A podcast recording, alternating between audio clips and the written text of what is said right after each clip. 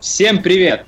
28 выпуск. Сегодня говорим о Гредл, о Дагер. Мы наконец-то собрались. Новогодние праздники слишком затянулись, и большие темы все откладывались и откладывались. Но вот, пришел момент, и мы, слетевшись с разных гор, стран, миров и компаний, снова вместе с двумя гостями. С нами сегодня Женя Мацюк. Привет.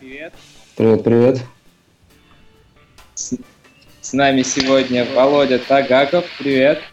Привет. С нами сегодня наш звукорежиссер, главный по качеству и просто хороший человек Саша Ефременков. Всем привет. Правда, сегодня не особо хорошее качество у всех будет, но так или иначе оно будет. Кто тут у нас еще? У нас здесь Антон Дудаков. Антон, ты здесь?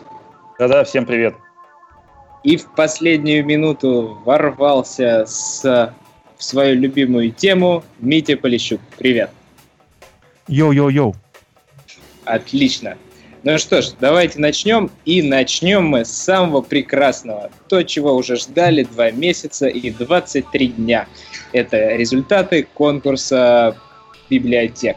Мы посмотрели, библиотечек было, честно сказать, немного на Kotlin, а IOT на Android Things попробовал вообще один человек. Вот этот один человек и получает от нас лицензию на JRebel. Зовут его, э, наверное, Сергей Лусканал. Монополист. Вот.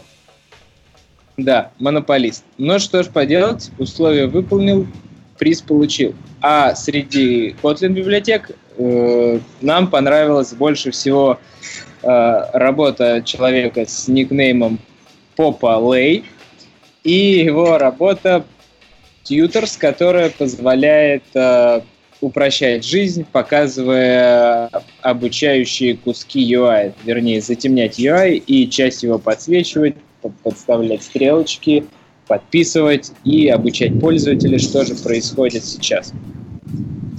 Это единственное, что... На самом деле, э... остальные проекты тоже да. были прикольные, но этот, да, он самый показался самый большой и самый полезный. И ни в одном нету тестов да. Печаль. Но пол Gradle мы не можем дать, вернее, пол JRebel мы дать не можем, поэтому даем целый JRebel, да. Ну да, и, а, и на полгода. Напишите нам в личку, и мы вам дадим JRebel, мне в личку. Так, что у нас из новостей? Значит, вышли в феврале новые Google Play сервисы. И что там, как всегда, миллион маленьких изменений – но самое главное это Deprecate 2 и 3. Так даже не, декри... не Deprecate, по-моему, а вообще, в принципе, выпилили поддержку 2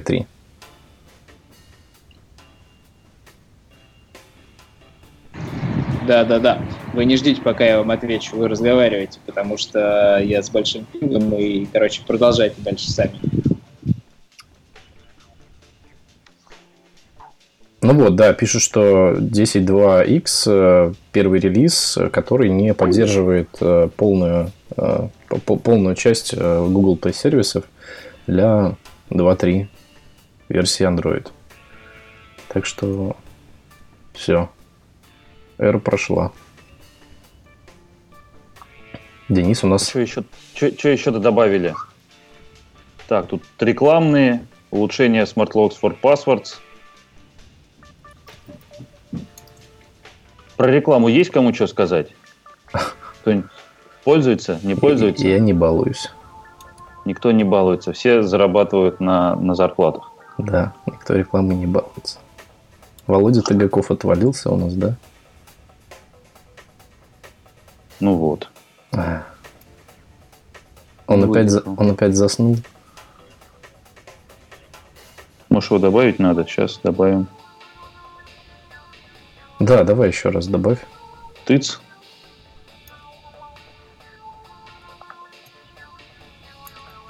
Володя, приди. Но он тоже рекламу не балуется. Это... Ну да. Или, или стесняется. Или стесняется, поэтому вышел из скайпа. Нет, я не вышел. Меня слышно? Да, слышно. Да. Слышно. Сори. Меня выкинуло почему-то. Ну, в общем, Google Play Services, как обычно, пухнут-пухнут, пухнут-пухнут, а полезного добавляется достаточно мало, если честно. Реклама, все вот это вот. Лучше бы они бы сказали, чуваки, мы тут на 5000 методов стали худее. И пользуйтесь нами теперь, пожалуйста. Вот все бы обрадовались.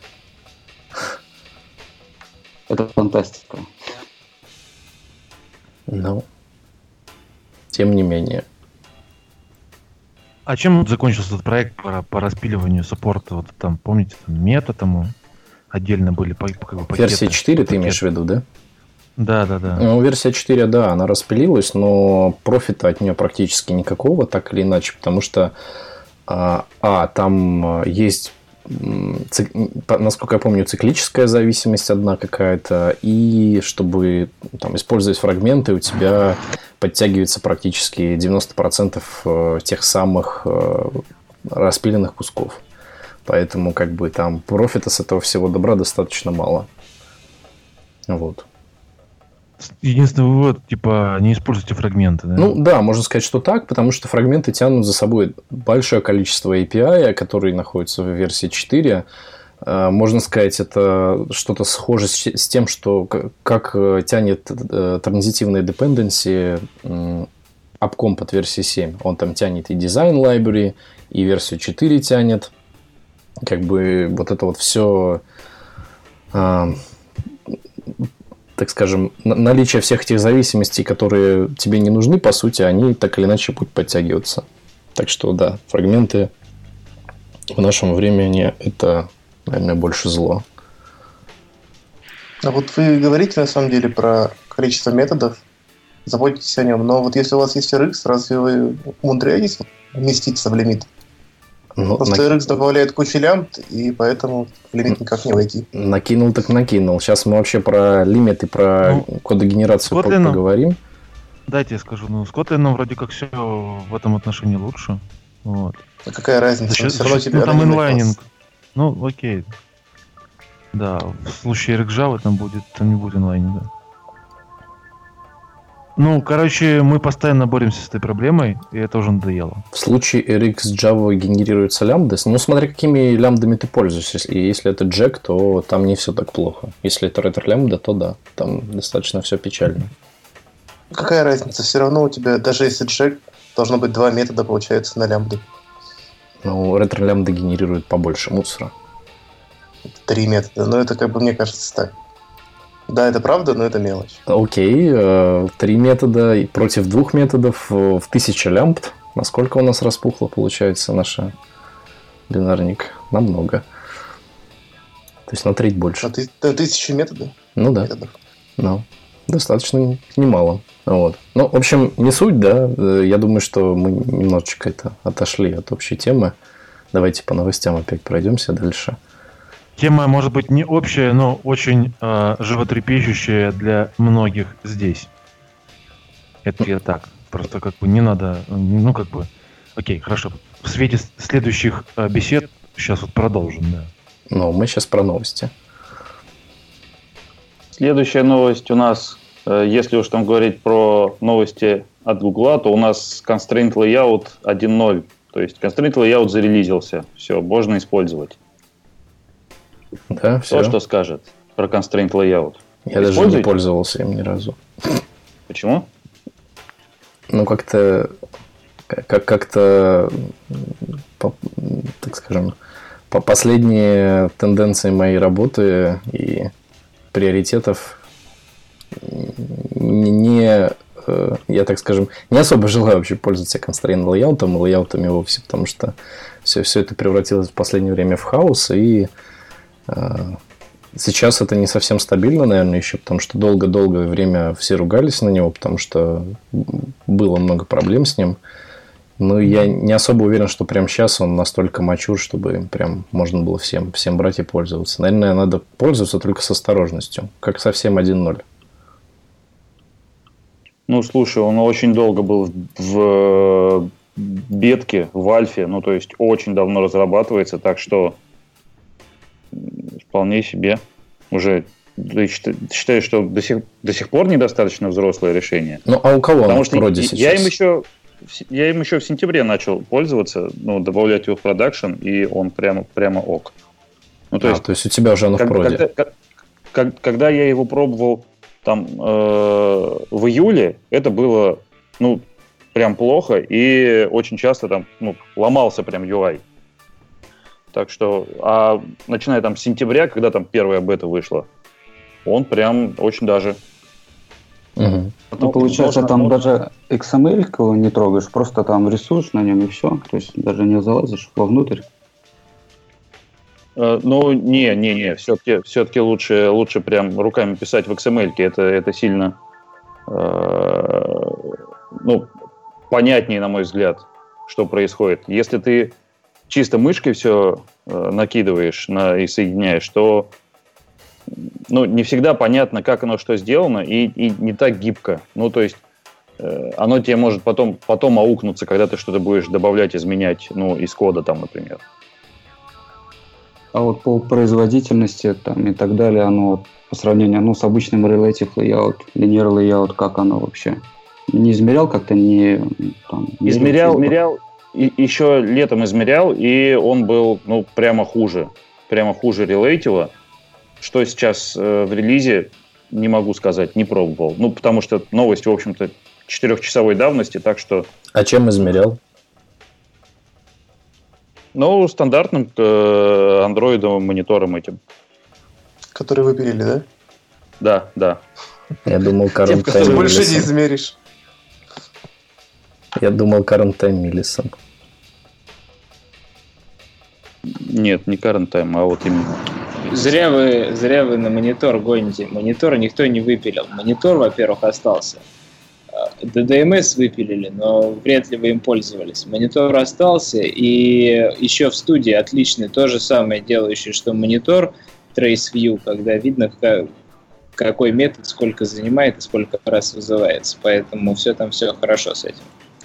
Не-не-не, э, я, я, про, я про другое говорю. Я говорю про Иерархи вьюер. Да, Hierarchy Viewer, вот про него, и вот он прям все отлично рисовал, что у тебя сколько занимает. Hierarchy Viewer – часть монитора, он тоже остался в мониторе. И еще есть же Hierarchy Viewer внутри студии, похожий, как я забыл, как он называется. Да, он остался.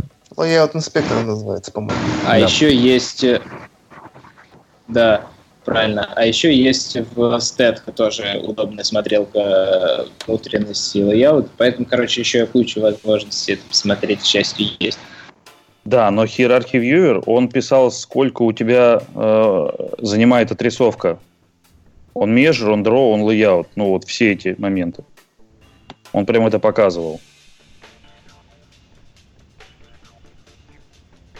Вот. А, а вот такой, такой вопрос. Давайте вот кто э, ну, кто когда последний раз использовал этот Hierarchy Viewer? Я признаю накинул, сразу, я где-то, наверное, год или полтора года назад им пользовался. А так я другими средствами пользуюсь. Я пришел полтора года назад в карты и попытался использовать Hierarchy Viewer, потому что было ничего не понятно. И он падал на тех лейаутах, которые были. А теперь лейауты такие, что понятно и без него. Вот как-то так. Пользовался один раз. Больше с вьюхами я не работал. Ну вот я сказал, О-о-о. когда замерял летом. Ну, это тоже вот больше для экспериментов, так посмотреть, что он может. А так, в принципе, овердро, например, тоже показывают так, где там... Ну, выходит вывод, что не зря выпилили, да? Ну, то есть, как бы это же бинарь, то есть он, когда ты скачиваешь этот SDK, он занимает место, все такое. Ну да. Ну, он занимает место ровно один раз, но это как бы не совсем страшно. Не-не, мне кажется, что зря. Ну, как бы минус один инструмент, который э, можно заменить там несколькими другими. Так вот, Антош, его же надо поддерживать, там баги фиксить, вот эта вся тема. То есть, это специально обученный человек там есть, который этим занимался. Окей, вот. А так этому я хлопцу понимаю. взяли и отдали другие задачки. Э, ну вот, скажите мне, какие задачки отдали этому хлопцу, чтобы я успокоился, что, что да. Антон, я могу рассказать, какие задачки отдали. Взяли э, плагин Android Studio, Gradle плагин, и в него начали вкорячивать весь тот API, и потихоньку, который э, сейчас мы видим. То есть э, все, все, что есть в Android Gradle плагине э, и в студийном плагине, вот этом вот, да, Android, э, то, собственно, сейчас и пилят. Ну, не так активно, как хотелось бы, конечно, но так или иначе. Ну, ок. В любом случае, если мне понадобится Hierarchy Viewer, я найду, где скачать. Ну, как бы Layout инспектор тебе поможет. Смотря для чего, да. Ну, да. Ну и если понадобится замерить, я, я тоже разберусь как. Это да. Layout инспектор, он, да, он вот понятно для чего. Ладно, окей. Что там у нас дальше? Вообще, с недавних пор у нас тут это... Э, Gradle релизился. Угу. Говорят, что э, появился новый Java Library плагин, и сборка на нем увеличилась, но только для чистых Java проектов, естественно. А, вот. А, написали даже какие-то бенчмарки на это все добро. И говорят, что жизнь опять станет лучше. Но, естественно, Gradle, который вышел, новый Gradle 3.4, он будет нам доступен месяца через полтора минимум. Вот, по тенденции э, того, как мы получаем наш Android плагин в зависимости от Gradle плагина, не раньше. Хотя, может быть, это не ломающее изменение, можно прям, прям сейчас переключиться. Вот. Это, в этом релизе обещали инкрементальную компиляцию? А, да, в этом релизе у нас в 3.4 добавилось э, там добавились некоторые изменения э, для там, хранения всяких констант в памяти, э, которые занимали достаточно много места. И плюс ко всему сейчас инкрементальный компилятор Production Ready. То есть он из Incubating кто не знает, вот у Gradle есть такой, такие два стейджа. Один стейбл, другой инкубейтинг. То есть инкубейтинг это такой э, комьюнити процесс, который позволяет э, написать новую фичу и оттестировать ее э, в версиях Gradle с возможностью потом выкатить это все в, в стейбл. Вот. вот. На данный момент с версии 3.4 инкрементальный компилятор Java стал стейблом. Вот. Не знаю, насколько, насколько там будет разница от, например, 4.3. Но мне кажется, что разницы будет мало. У меня разница 2 секунды плюс. Вот так вот. Ты уже переключился на 3.4? Мы пробовали да, переключаться и включать инкрементальную компиляцию, и на 2 секунды дольше. Дольше? Да. Интересно. Нежданчик от Вована, да, да, так вот. Короче, mainframer, да, пацаны. Это было на mainframer е, конечно. Ну, все равно печально. Мы, мы переключились, мы тоже переключились, и у нас изменений по производительности нет, потому что у нас Kotlin и вообще практически ничего не изменилось, а у нас 99,9% на Да, вы там крутитесь еще на, на котлиновском инкрементальном компиляторе, да? Да-да-да. Угу. Ну, в общем, да, неудивительно. Антон, чего там у нас дальше? Есть чего-нибудь? Дальше у нас э, про Dagger 2.9 у нас тут написано, но у меня такое ощущение, что мы про него уже говорили. Ну, мы говорили в ней так просто. Я там сказал, что уже есть и Dagger 2.10 RC1, там они какие-то изменения выкатили. А вы уже тут мимо а эфира поговорили? Мимо эфира поговорили? Ну, чуть-чуть. Поболтали о жизни. Так. Ну, кстати, про 2.9. Там э, они написали, что выкатили Binds Instance, который был бета. Но я вот, кстати, пробовал. Во-первых, у меня ну, неделю назад 2.9 таки не подрубился, он почему-то там может, не раскатился. А вот в 2.8 тот же а, Binds Instance в бете, у меня что-то он тоже не подрубился. Так же, как и Binds Optional Off. Кстати, кто-нибудь пробовал вот эти штуки? Я думаю, тут не все на Bleeding Edge. Не-не, не все. Ну, Binds я пробовал, да, а вот Binds Optional нет. Ну, у меня подозрение, что Binds Optional, он э, как бы не тянул Гуау, потому что там Optional это же гуаовская штука. Вот. Ну, Смотря какой Optional. Какой optional. Жень. Ну, есть вроде, да, я там видел на GitHub или где там какой-то чувак сделал типа optional, просто его... Не, а, просто смотри, а, есть Java 8 optional, да, это stdlib, соответственно, с SDK 24+.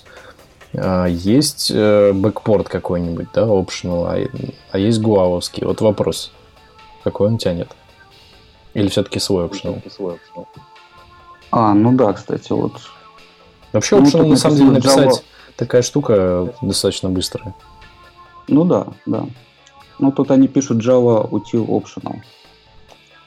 А, так если Java Util Optional, так это для поддержки Java 8 исключительно. То есть это с SDK mm-hmm. 24+. Ну да. Ну, у кого Java 8, да, все круто. А у кого нет еще Java 8 не накатил, тем увы. Угу. А где вы это смотрите? Давайте это кинем, наверное, в чатик. А, ребята, гости, вы про наш чатик знаете? Вы в нем состоите? Да, да, сейчас кину я в...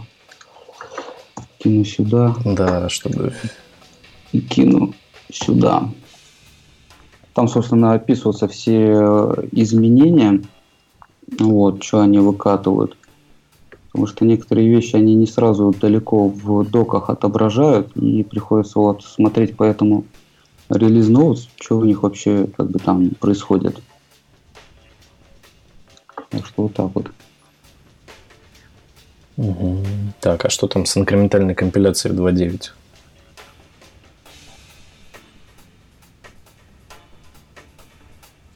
Вообще без понятия. Даже как-то может у кого есть что добавить по этому поводу? Вроде никакой на инкрементальной деле... компиляции не появилось. Тут в релиз, в релиз ноутсах первое, первое же два слова faster compilation. Ну да, они просто пос- последнее время, последние версии сильно деградируют по времени, и теперь они пытаются вернуться назад. Уж не знаю, стало ли быстрее, чем раньше, но сомневаюсь. Недавно же был тикет о том, что типа он 40% времени тратит на форматирование, вот они это поправили, он даже где-то пишет. этом. Ну, тут не про инкрементальную написано, тут, да, что мы там много пофиксили ботлнеков. Ну ок. А что за Dagger Android? Кто им пользовался? Что за Dagger Android? Есть специальный артефакт для андроида. А, ну, тоже загадка. Мы, мы с тобой разговаривали по этому поводу. Я уже говорил, что там а, для того, чтобы память не утекала, это дополнительный артефакт, который позволяет эту память освобождать на уровне application а. Я уже, по-моему, писал в какой-то из чатиков по этому поводу. И, по-моему, тебе, Вов. Да, я помню, что мы говорили, но вот сейчас я смотрю, что в последнем релиз-ноуте он говорит, что зарелизили Tiger Android, классы, которые упрощают инжекцию Android типов, что бы это ни значило. Да. Ну, на тот момент, когда ты спрашивал, я помню, что я пару дней ранее расчехлил, э, распотрошил вообще эту dependency, этот артефакт, и посмотрел и увидел, что там ровным счетом ничего, кроме того, что к application прикручивается типа на, там, знаешь, on low memory всякие вся, всякая очистка тех инстансов, которая была там каким-то образом где-то э, где-то задекларирована и еще просто не отпустилась. То есть не, не высвобождена. Вот. Ну да, они там добавили специальные аннотации для того, чтобы можно было там, когда память заканчивается, это как раз on low memory, если ты там специальные аннотации пометил, а, то когда on low memory, там этот объект грохается, а потом восстанавливается. А вот про Dagger Android, э, ну, действительно, вот написали релиз, а что это вообще? Вот, сиди, гадай, смотри исходники, что называется. Да.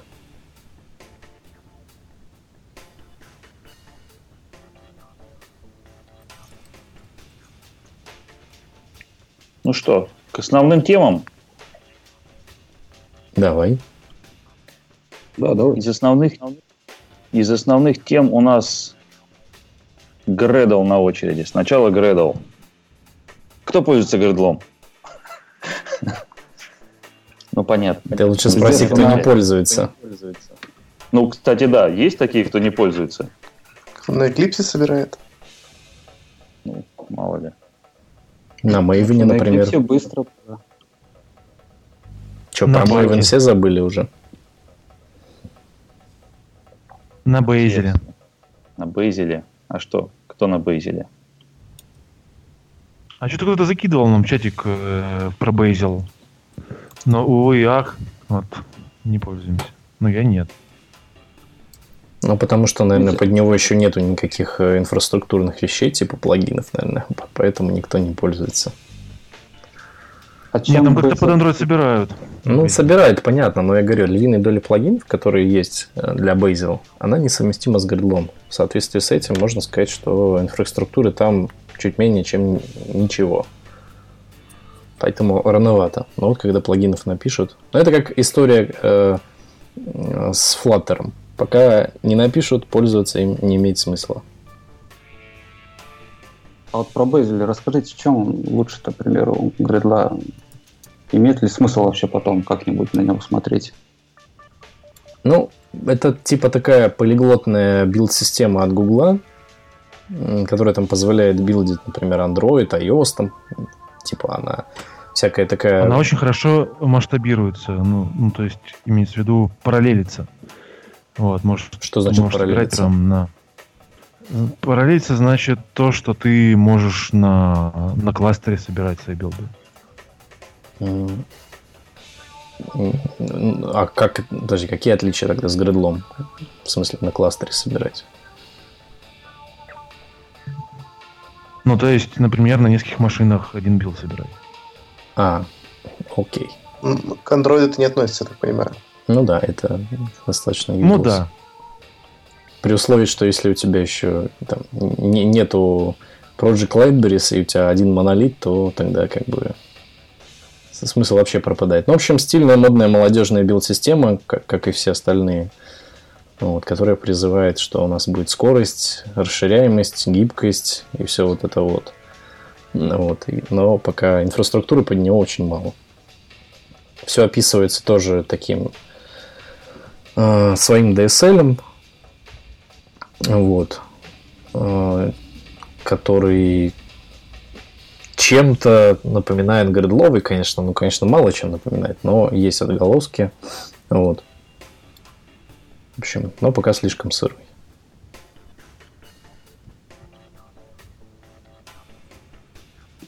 Мне нравится вопрос через один про модули в проекте. У кого сколько модулей в проекте? В каком именно? В домашнем, рабочем? В том, где больше всего. У нас было где-то штук 6-7 модулей. Там и яндексовские карты, и там ста- из старого кода, и где-то из другого проекта часть модуля. Ну, это были, то есть, Project Libraries, да, у тебя?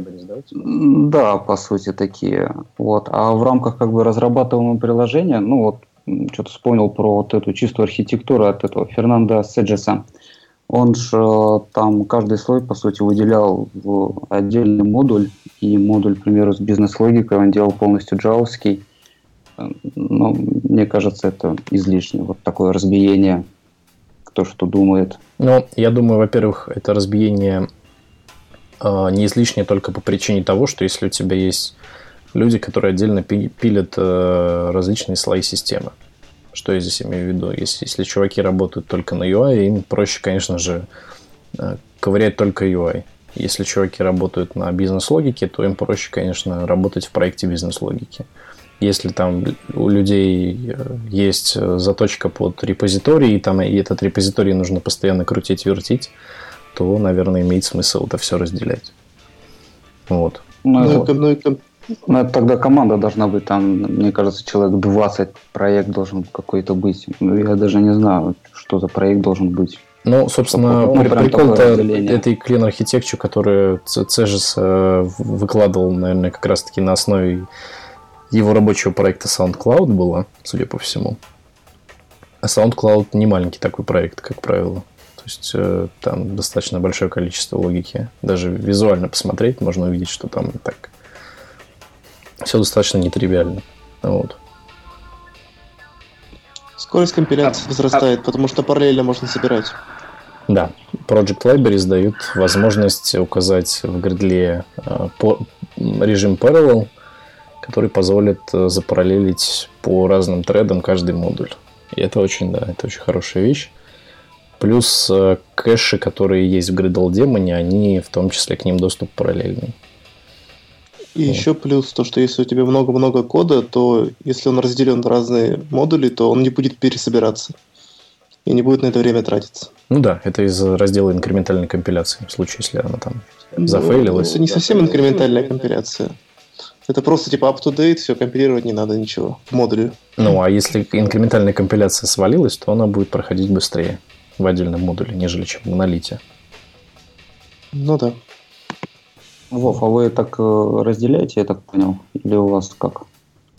Мы уже пытались несколько раз. Я знаю парня, который разделяет, ему что-то дает, но мы еще не осилили. Радикально разделить это сложно, то есть нужно вообще UI в один слой вынести, да, бизнес-логику в другой. Пока что у нас не, не получается это.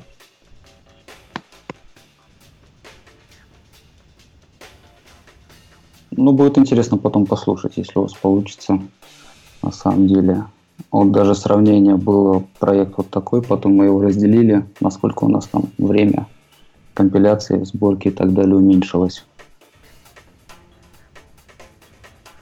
Ну да, у нас на самом деле довольно много кода, который никогда не меняется и просто мертвым грузом на компилятор ложится, просто каждый раз пересобирает его. Хотелось бы его вынести куда-то, хоть куда уже, неважно, там идеологическое разделение на модули, просто вынеси, сторону, чтобы... Вов, вынеси его в DEX напрямую. Это говорили мне уже не раз. Я не знаю, как это сделать с точки зрения э, билд-системы. Так, чтобы он не собирался при сборке, но был в DEX где-то. Положи его в ассеты. Отличная идея.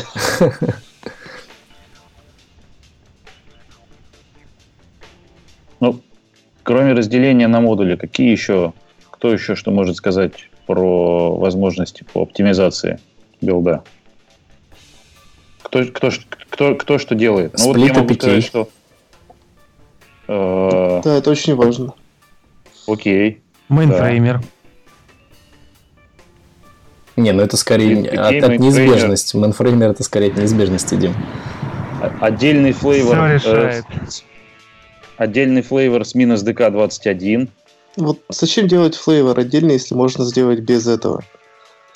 То есть можно передать а просто вы можете время... подробнее рассказывать? Пожалуйста, ребят, вы рассказывайте поподробнее. Вот вы сказали split APK. А что за split APK? Половина слушателей в душе не имеет понятия, что за split APK. Расшифровывайте, пожалуйста. Ну что, их в Яндексе забанили, взяли, зашли, почитали. Давайте я расскажу. У нас в картах он очень важен, поэтому... Это split APK, он нужен, когда очень много нативных библиотек, есть смысл ship ить только для одной архитектуры в одной APK шке себе библиотеки. То есть, например, в картах с 40 метров размер падает примерно до 20, то есть в два раза. И как бы ну, 40 метров влияет на все, то есть и на время распаковки на девайсе, и на передачу на девайс. Поэтому мы делаем сплит APK, собираем два, две АПКшки, одну под ARM, другую под x86, и отдельными версиями релизим в э, Google Play. Он это позволяет. Ну и э, разработчики собирают тоже только под свой девайс, чтобы было быстрее. Вот так. А на скорость сборки это никак не влияет, да? То есть это просто как для уменьшения размера АПКшки, по сути. Ну, оно влияет, но не катастрофически. Чуть-чуть совсем. Но у нас э, у разработчиков включены сплиты. То есть разработчики собирают не Universal APK, а только под свою архитектуру. Слушай, ну а кроме архитектуры, как еще можно развивать? Ведь э, можно же еще там по версиям, правильно? Ну, можно по языкам разбивать, да как угодно. Там смысл в том, что ты просто указываешь, э, как, э, какая конфигурация девайса должна быть для твоей APK-шки и релизишь Google Play с номером версии каким-нибудь закодированным. Например, у нас там первые четыре цифры – это номер билда, потом идут две последние цифры – это номер типа архитектуры. Если бы мы сплитили еще по какому-то признаку, там, по языку или, или почему-то еще, то был бы еще какой-нибудь номер. Как-то так. По языку, по размеру экрана. Ну да, по-моему, вообще по всему можно так делать. Да, можно достаточно гибко закастомизировать build и... По версии андроида. Он практически там сойдет на нет. Вот. Э, у нас, получается, в одном из проектов такси такое есть, и можно сказать, что boost достаточно высокий. Вот. Э, поэтому, да, сплит APK – это такая вещь, которая позволит просто убрать э, балласт кода, который фактически unused для того, чтобы его можно было корректно протестировать просто на машине разработчика. То есть, это очень важно. Вот. А почему вы сплитите? По каким параметрам? Насколько я помню, мы сплитим по э, бинарникам, да, нативным бинарникам. А, и сплитим по э, релизной дебажной сборке, дебажную сборку. То есть все, все что есть в дебажном э, флейворе, все билдится только с ним. Вот. Ну и, естественно, Multidex.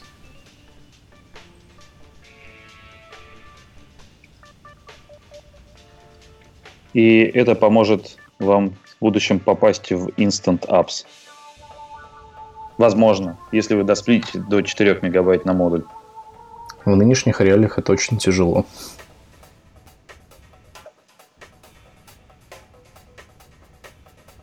Ну окей, так, у нас тут дальше по вопросам, как писать плагины. Кто писал? Рассказывайте. Я поднял руку, за свою жизнь написал три плагина.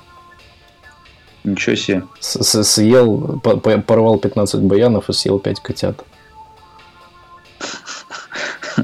А ради чего это все? Ну, ради того, чтобы написать свои домашние э, пэт-проекты. Вот. Что именно ну, интересует? Давайте начнем с этого. Да, ну слушай, вопрос звучит, как писать плагины, э, как нам его Денис сформулировал.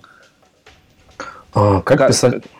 Как писать плагины, что именно? Как, как вообще начать? То есть getting started или что? Ну, э, вообще, что он да делает, все. плагин? Все, ну да, как бы getting started, на каком языке, там, uh-huh. в каком окружении, okay. как его э, собрать, не собрать, подключить, выложить куда-то.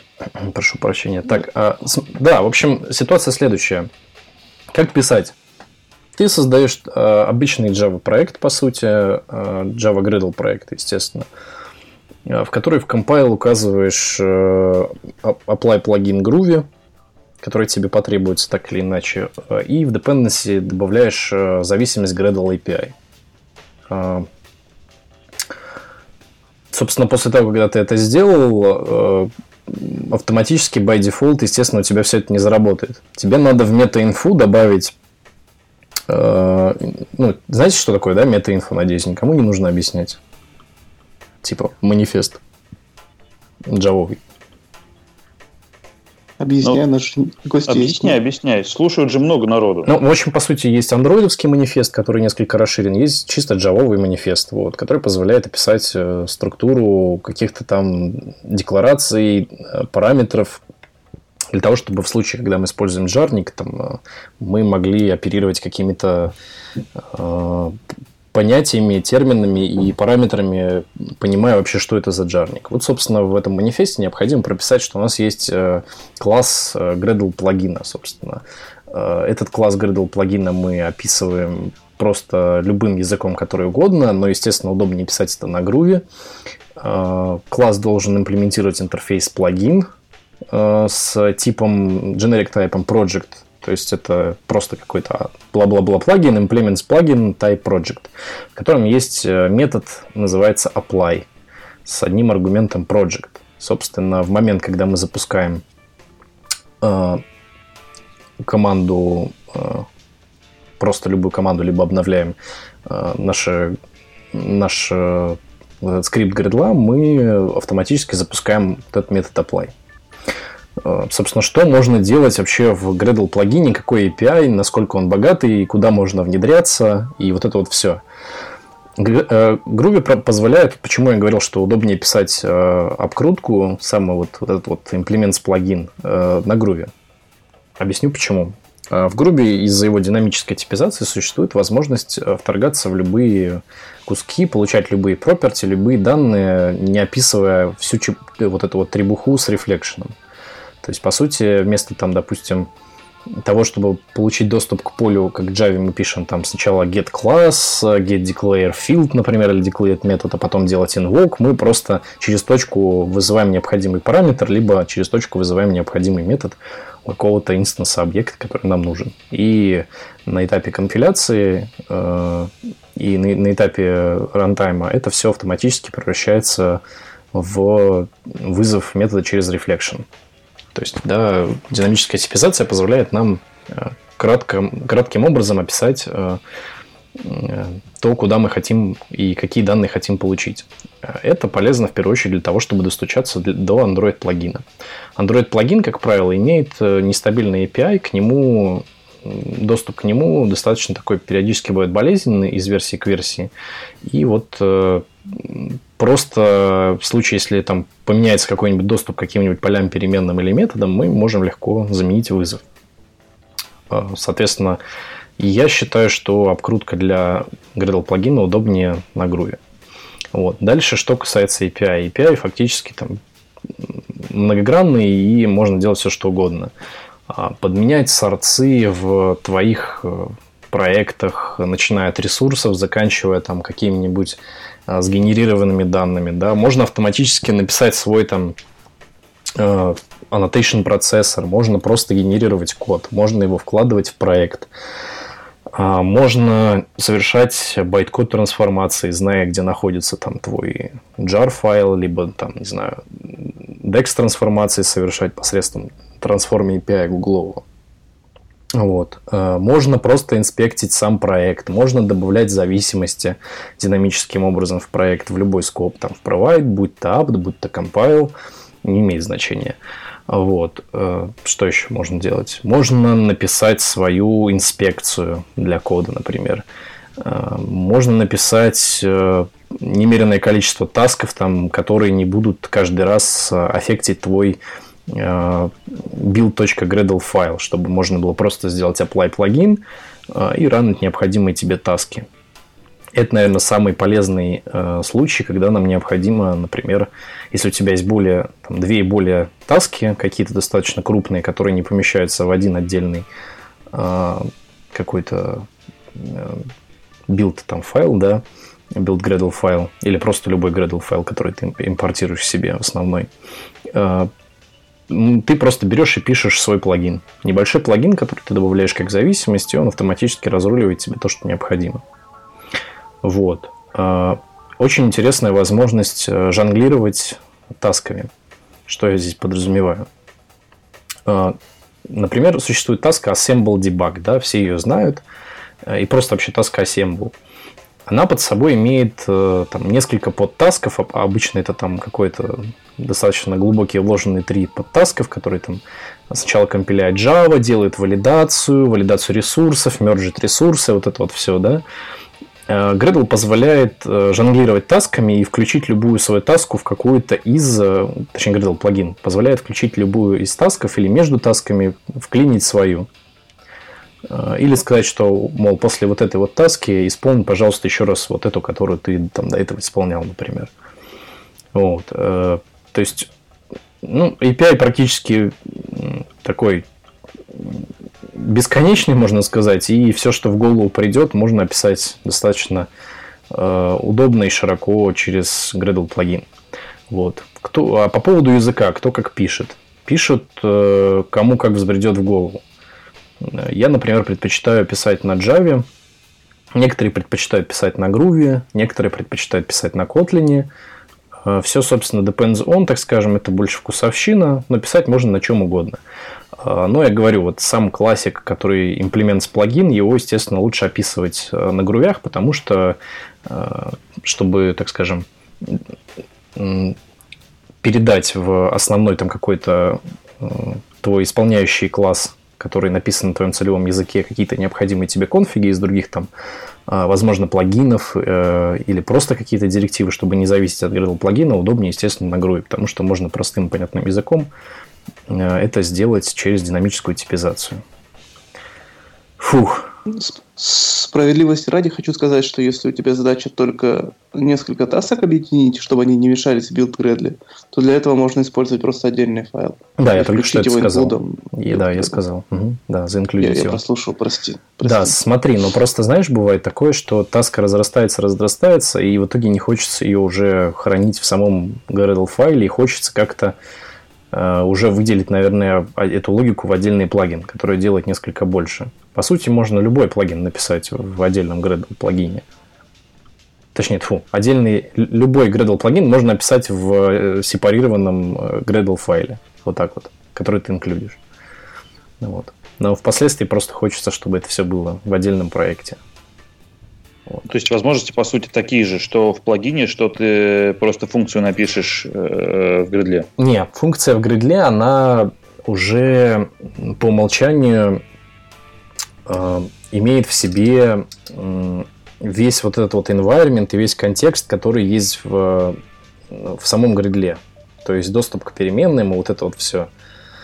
Э, то есть ты там описываешь достаточно маленькое количество логики и все. А позволяет, э, а плагин позволяет, так скажем, делать обращение напрямую. Делать обращение напрямую в проект. Но это просто сложно описать, словами. Нужно просто посмотреть, как, как пишутся в сравнении обычная Gradle таска э, в Gradle, в Gradle файле, в самом скрипте. И посмотреть, как, как то же самое, тот же самый код пишется у тебя в плагине. Они несколько отличаются по той простой причине, что говорю, что в точка Gradle файле уже существует некоторый контекст который, к переменным. Вот. То есть можно видеть, да, когда мы описываем там, например, часть, которая отвечает за э, компиляцию Android, и все конфиги, которые мы туда дописываем, там типа минус decay, вот это все, мы автоматически присваиваем к этим переменным, которые уже в контексте вот этого closure Android у нас имеются. В случае, например, если мы это делаем для плагина, нам нужно сказать project, потом сказать plugins, потом сказать Android, потом сказать minus decay. Э, и то есть это немножко более вербозный, естественно, синтаксис в плагине, но он несколько более гибкий. Вот. Надеюсь, никто не уснул от моего рассказа. Крутой рассказ был. Да, слушай, Саша, а помнишь, в чатике там обсуждали как раз вот dependency injection своими руками, ты через, получается, плагин, да, реализовывал? А, что помнишь, ты рассказывал? А я показывал, не-не-не, я его не реализовал. А, это, в общем, это скриншот, который я скидывал, просто показ, показать, как я это в Gradle плагине реализовал. У меня есть Gradle плагин, просто в котором я не хотел затягивать там какие-то dependency дополнительные. Я подумал, почему бы мне этот dependency injection граф этот не описать и не передать его просто нужным образом э, в нужной части проекта. То есть у меня фактически все вот на таком ручном графе построено в одном из этих плагинов, вот, который не используют э, Dagger, вот, который просто inversion of control использует. Это не dependency injection даже, можно сказать. Инверсию управления. Я просто отдаю в конструктор нужный инстанс э, необходимые, необходимых э, каких-то данных, которые мне нужны через интерфейс. Вот. И все это ты там на грувях, да, написал?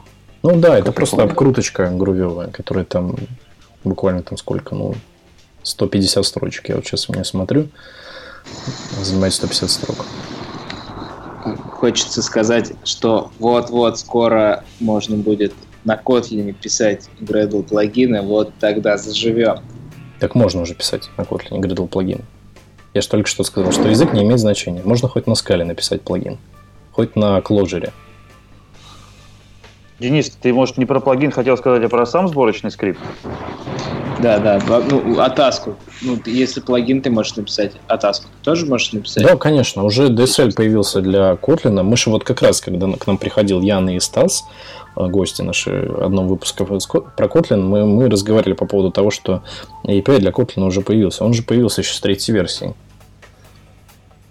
Вот. Правда, он не совсем удобный, потому что в нем нет динамической типизации. А, динамическая типизация, конечно, решает. И тогда же, вот, собственно, Стас и Жул... Ян Жуланов, они сказали, что, возможно, ради этого мы прикрутим динамическую типизацию в Kotlin. Вот. А еще раз, а зачем нужна динамическая типизация? А, в данном случае, в данном контексте динамическая типизация удобна для того, чтобы получать какие-то э, property или, какие или вызывать какие-то методы Э, в тех э, э, объектах, которые генерируются на рантайме. То есть, например, в Android плагине есть такое есть такое паршивое свойство, он генерирует все на этапе вот именно не на, не на этапе компиляции, а на рантайме. И чтобы получить, например, доступ к Android плагину и его пропертям, нужно обратиться так: project.android. и дальше уже необходимый property вызвать. Этого же, это же сделать можно в Java через рефлексию только. То есть фактически в грувях та же самая рефлексия, просто она не такая вербозная, как в Java. В Kotlin ровно то же самое будет. Понятно. Вот, поэтому Groovy здесь удобен, и вот обкрутку всякую такую, которая там достает конфиги какие-то, там, например, из Android плагина или из любого другого плагина, который генерирует там какие-то данные на рантайме, удобнее через Groovy. Вот. А динамическая типизация помогает не писать вот, вот этот весь reflection, а, потому что Groovy его генерирует. В Java, в Kotlin, естественно, это будет несколько многословнее. Вот.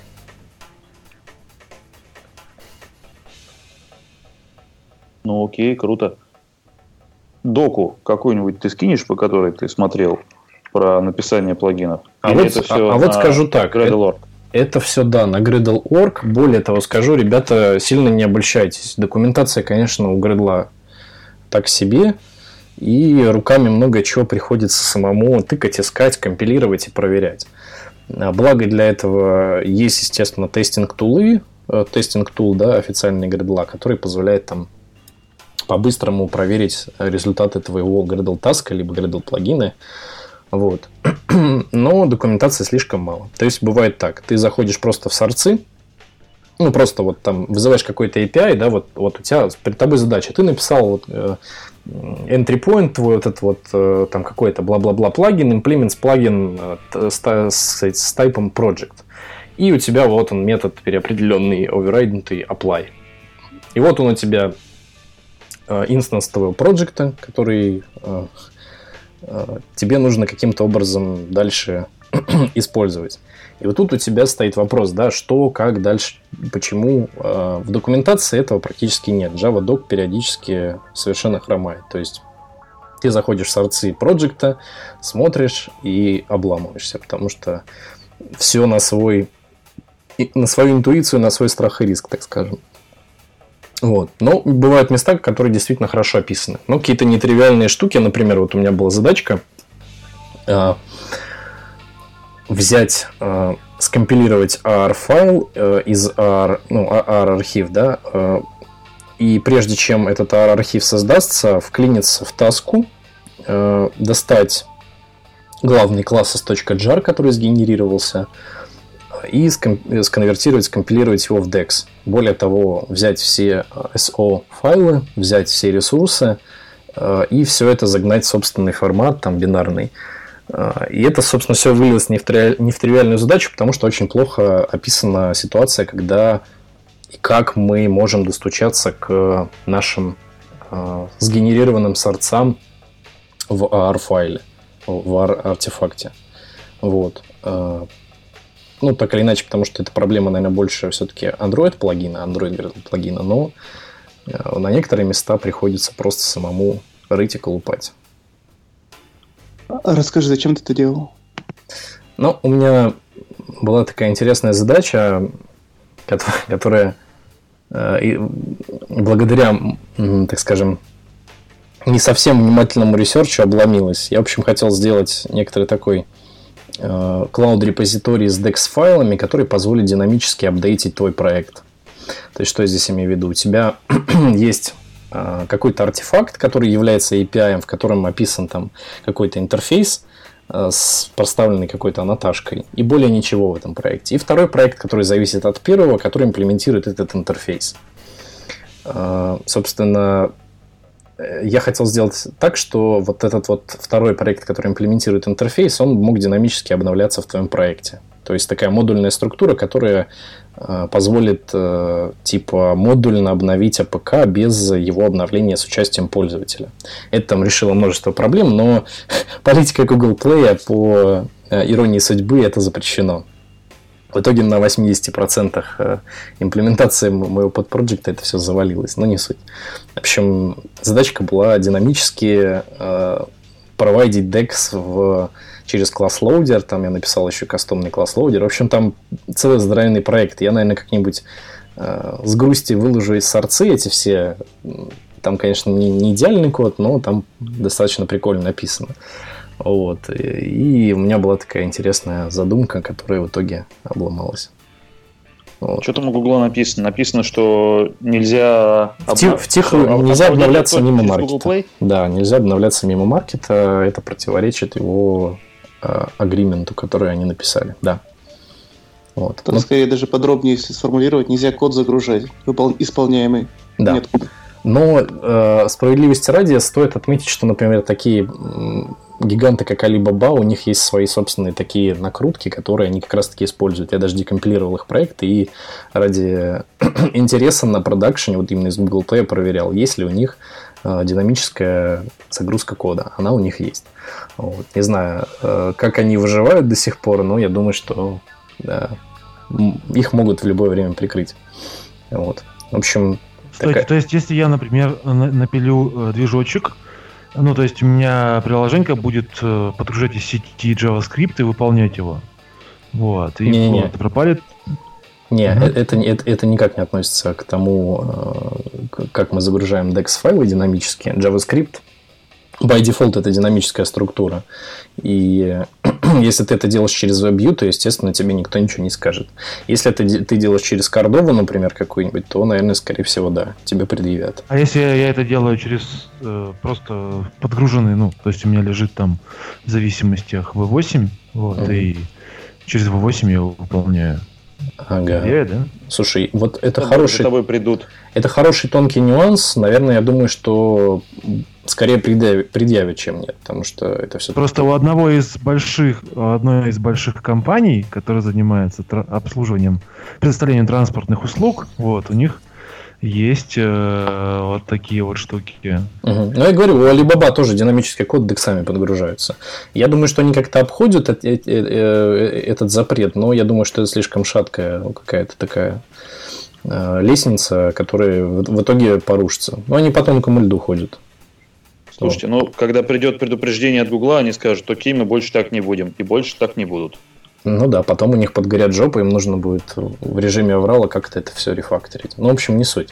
В общем, там мы, мы слишком далеко отошли от темы.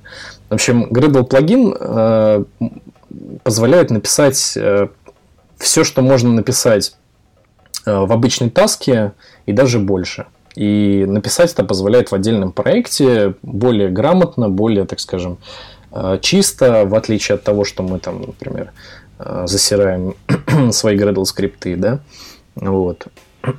Собственно, вот такие вот дела. Но периодически его API Gradle хромает э, с точки зрения описания документации.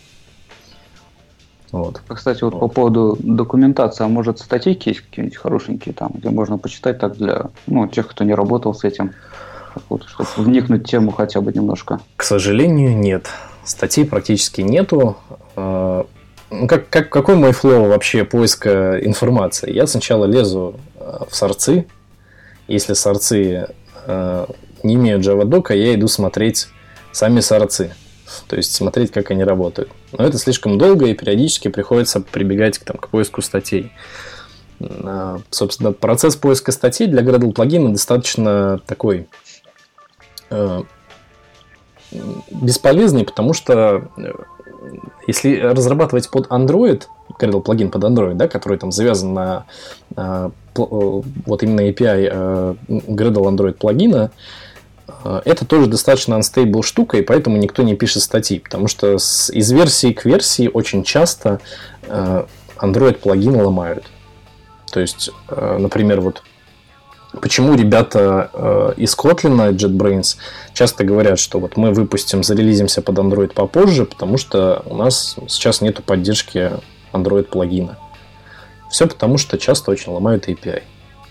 Вот. И в связи с этим, если разрабатывать под Android, я думаю, что и даже если кто-то пишет статьи, то они будут outdated. Вот. Зато есть отличные статьи, как настраивать, э, собственно, Gradle сборки. Они есть на сайте прямо у Гугла на developerandroid.com. А, ну это я скидывал, по-моему, там спустя наконец-то там 7 лет они удосужились скинуть ну, да, рецептики. Да-да-да, ну, то есть, да, прям э, как настроить там прям пошагово, целый огромный раздел конфигуруй your, your build. Угу, да. То есть там прям вот, вот с самого-самого начала, как application ID, где вам там dependency, где там все. Ну и есть, конечно, э, рецепты того, как сделать там динамические билды, как сделать этот сплит. Да, если вот хотите это посмотреть, послушать, то Go в один наш из предпоследних или последних выпусков мы там разговариваем по этому поводу. Вот. Э, и там прям, прям указываем, мы указываем ссылочки, поэтому. Ну, кстати, у нас есть вопрос о том, что как оптимизировать build, но мы не договорили до конца, на самом деле, про него. Трюки по оптимизации. Ну да. А ну Давайте, может, закончим про них. Ну, да, например, давай. мы не сказали про то, что э, нужно выделить побольше памяти для dexing а. То есть э, Gradle выделяется память фактически в, дво, в два этапа. В первый раз ты выделяешь память для всей машины JVM, которая будет Gradle себе крутить. И нужно, можно чуть-чуть меньше памяти выделить для процесса дексинга. То есть обычно как делается? Типа 6 гигов для э, всей машины, 5 гигов для дексинга. Ну или там обычно отличается на 1 гиг. Для дексинга неплохо бы выделить ну, минимум 2 гига, а лучше 4. А, вот, это из один из трюков еще. Потом есть совершенно трюк адский, который я не использую, считаю не, не, очень нужным, но может кому-то пригодиться. Если у вас много ресурсов, а в частности много PNG-шек, то вы можете поставить фильтр на то, чтобы в dev-сборку входила только, допустим, одна плотность экрана, одни строки и так далее. Это может быть полезно, это может ускорить немножко build и загрузку, ну и распаковку, естественно. Вот. Было что-то еще, но я сейчас что-то вылетело из головы. Да, по поводу bottleneck ов, да, э, самого процесса компиляции Gradle.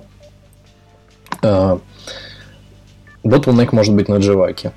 Java не умеет в мультитрейдинг э, и компилирует все, что вы ему скормите в одном трейде. То есть, сколько бы у вас э, там, процессоров не было, все будет выполняться на одном из. Благо DX да, это тот э, процесс, который компиляет DEX, он умеет параллелиться и параллелится достаточно хорошо. И с мультитрейдингом работает классно, поэтому на данном участке ботлнека нету. Э, и можно, в принципе, выделять побольше CPU на то, чтобы компилять что-то, что у вас там постоянно перекомпилируется. То есть, если вы имеете, например, multidex, у вас нету никаких э, инкрементальных компиляций, э, и э, ваш DEX постоянно перекомпилируется, то имеет смысл побольше CPU. Ну, поэтому маки так, так и шумят, потому что все ядра загружаются. Да. Я вспомнил последний совет. Так как, вот, собственно, Java, когда он не, не умеет инкрементально и постоянно все пересобирает, то очень легко можно сломать сам Gradle, он перестанет считать Java up to date. То есть, если вы пересобираете проект, меняя только XML, то вы должны, ну, если у вас такое случается, вы должны очень внимательно отнестись к build Gradle, чтобы там не было изменяющихся штук. Например, есть такая штука, очень часто любят люди таймштемп ставить, типа, какую-нибудь переменную, и потом, типа, где-нибудь в about application время билда, типа, показывать. Так лучше не делать, потому что, э, когда вы получается, выставив в build Gradle timestamp, вы меняете класс build config или что там, я уже не помню. Угу. Джавовый класс. И из-за того, что поменялся джавовый код, нужно перезапустить Полностью Java, пересобрать полностью весь, да, все перекомпилировать. Мгм. Для решения такой проблемы есть pa- paperwork, да? Да. Да, называется либо paperwork. То есть, ну и нужно внимательно посмотреть, это можно легко продиагностировать. Меняете XML, запускаете э, билд и смотрите, был Java или нет. Вот так вот. Ну, его не должно быть. Да. А, Кинь ссылку. Paperwork Paperwork? Ну да, Сейчас потом. поищу, положу. кину. я уже кинул. Отлично, спасибо. А, Вот. Э, Можно вот еще стоит да, отметить, что э, всеми нами любимый Джек компилятор, который э, я так тут хвалил, в данный момент как-то вообще застыл, но буквально недавно в Jack плагин добавили API с возможностью производить различного рода трансформации, адаптации э, к, само, к самому процессу компиляции. Ну, естественно, это все нестабильно, это все падает, валится, я на этот тикет подписан.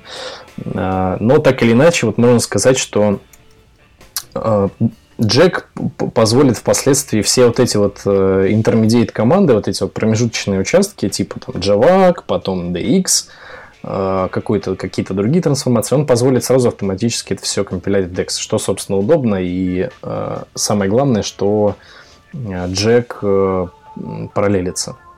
То есть э, я надеюсь, что мы скоро наконец дождемся того, что Джек к нам придет. Э, Дом, который построил Джек, он наконец построится, э, и мы будем компилять без проблем. А напомните мне, пожалуйста, Джек это компилятор, а Jill это что? Э, Jill это Для такой- библиотек. Jill это такой тул, который позволяет, да, автоматически библиотеку сконвертнуть. Но справедливости ради хочется заметить, что Джек умеет э, брать жарник и автоматически его конвертить в DEX. 52 50, о, 53 или 55 неважно.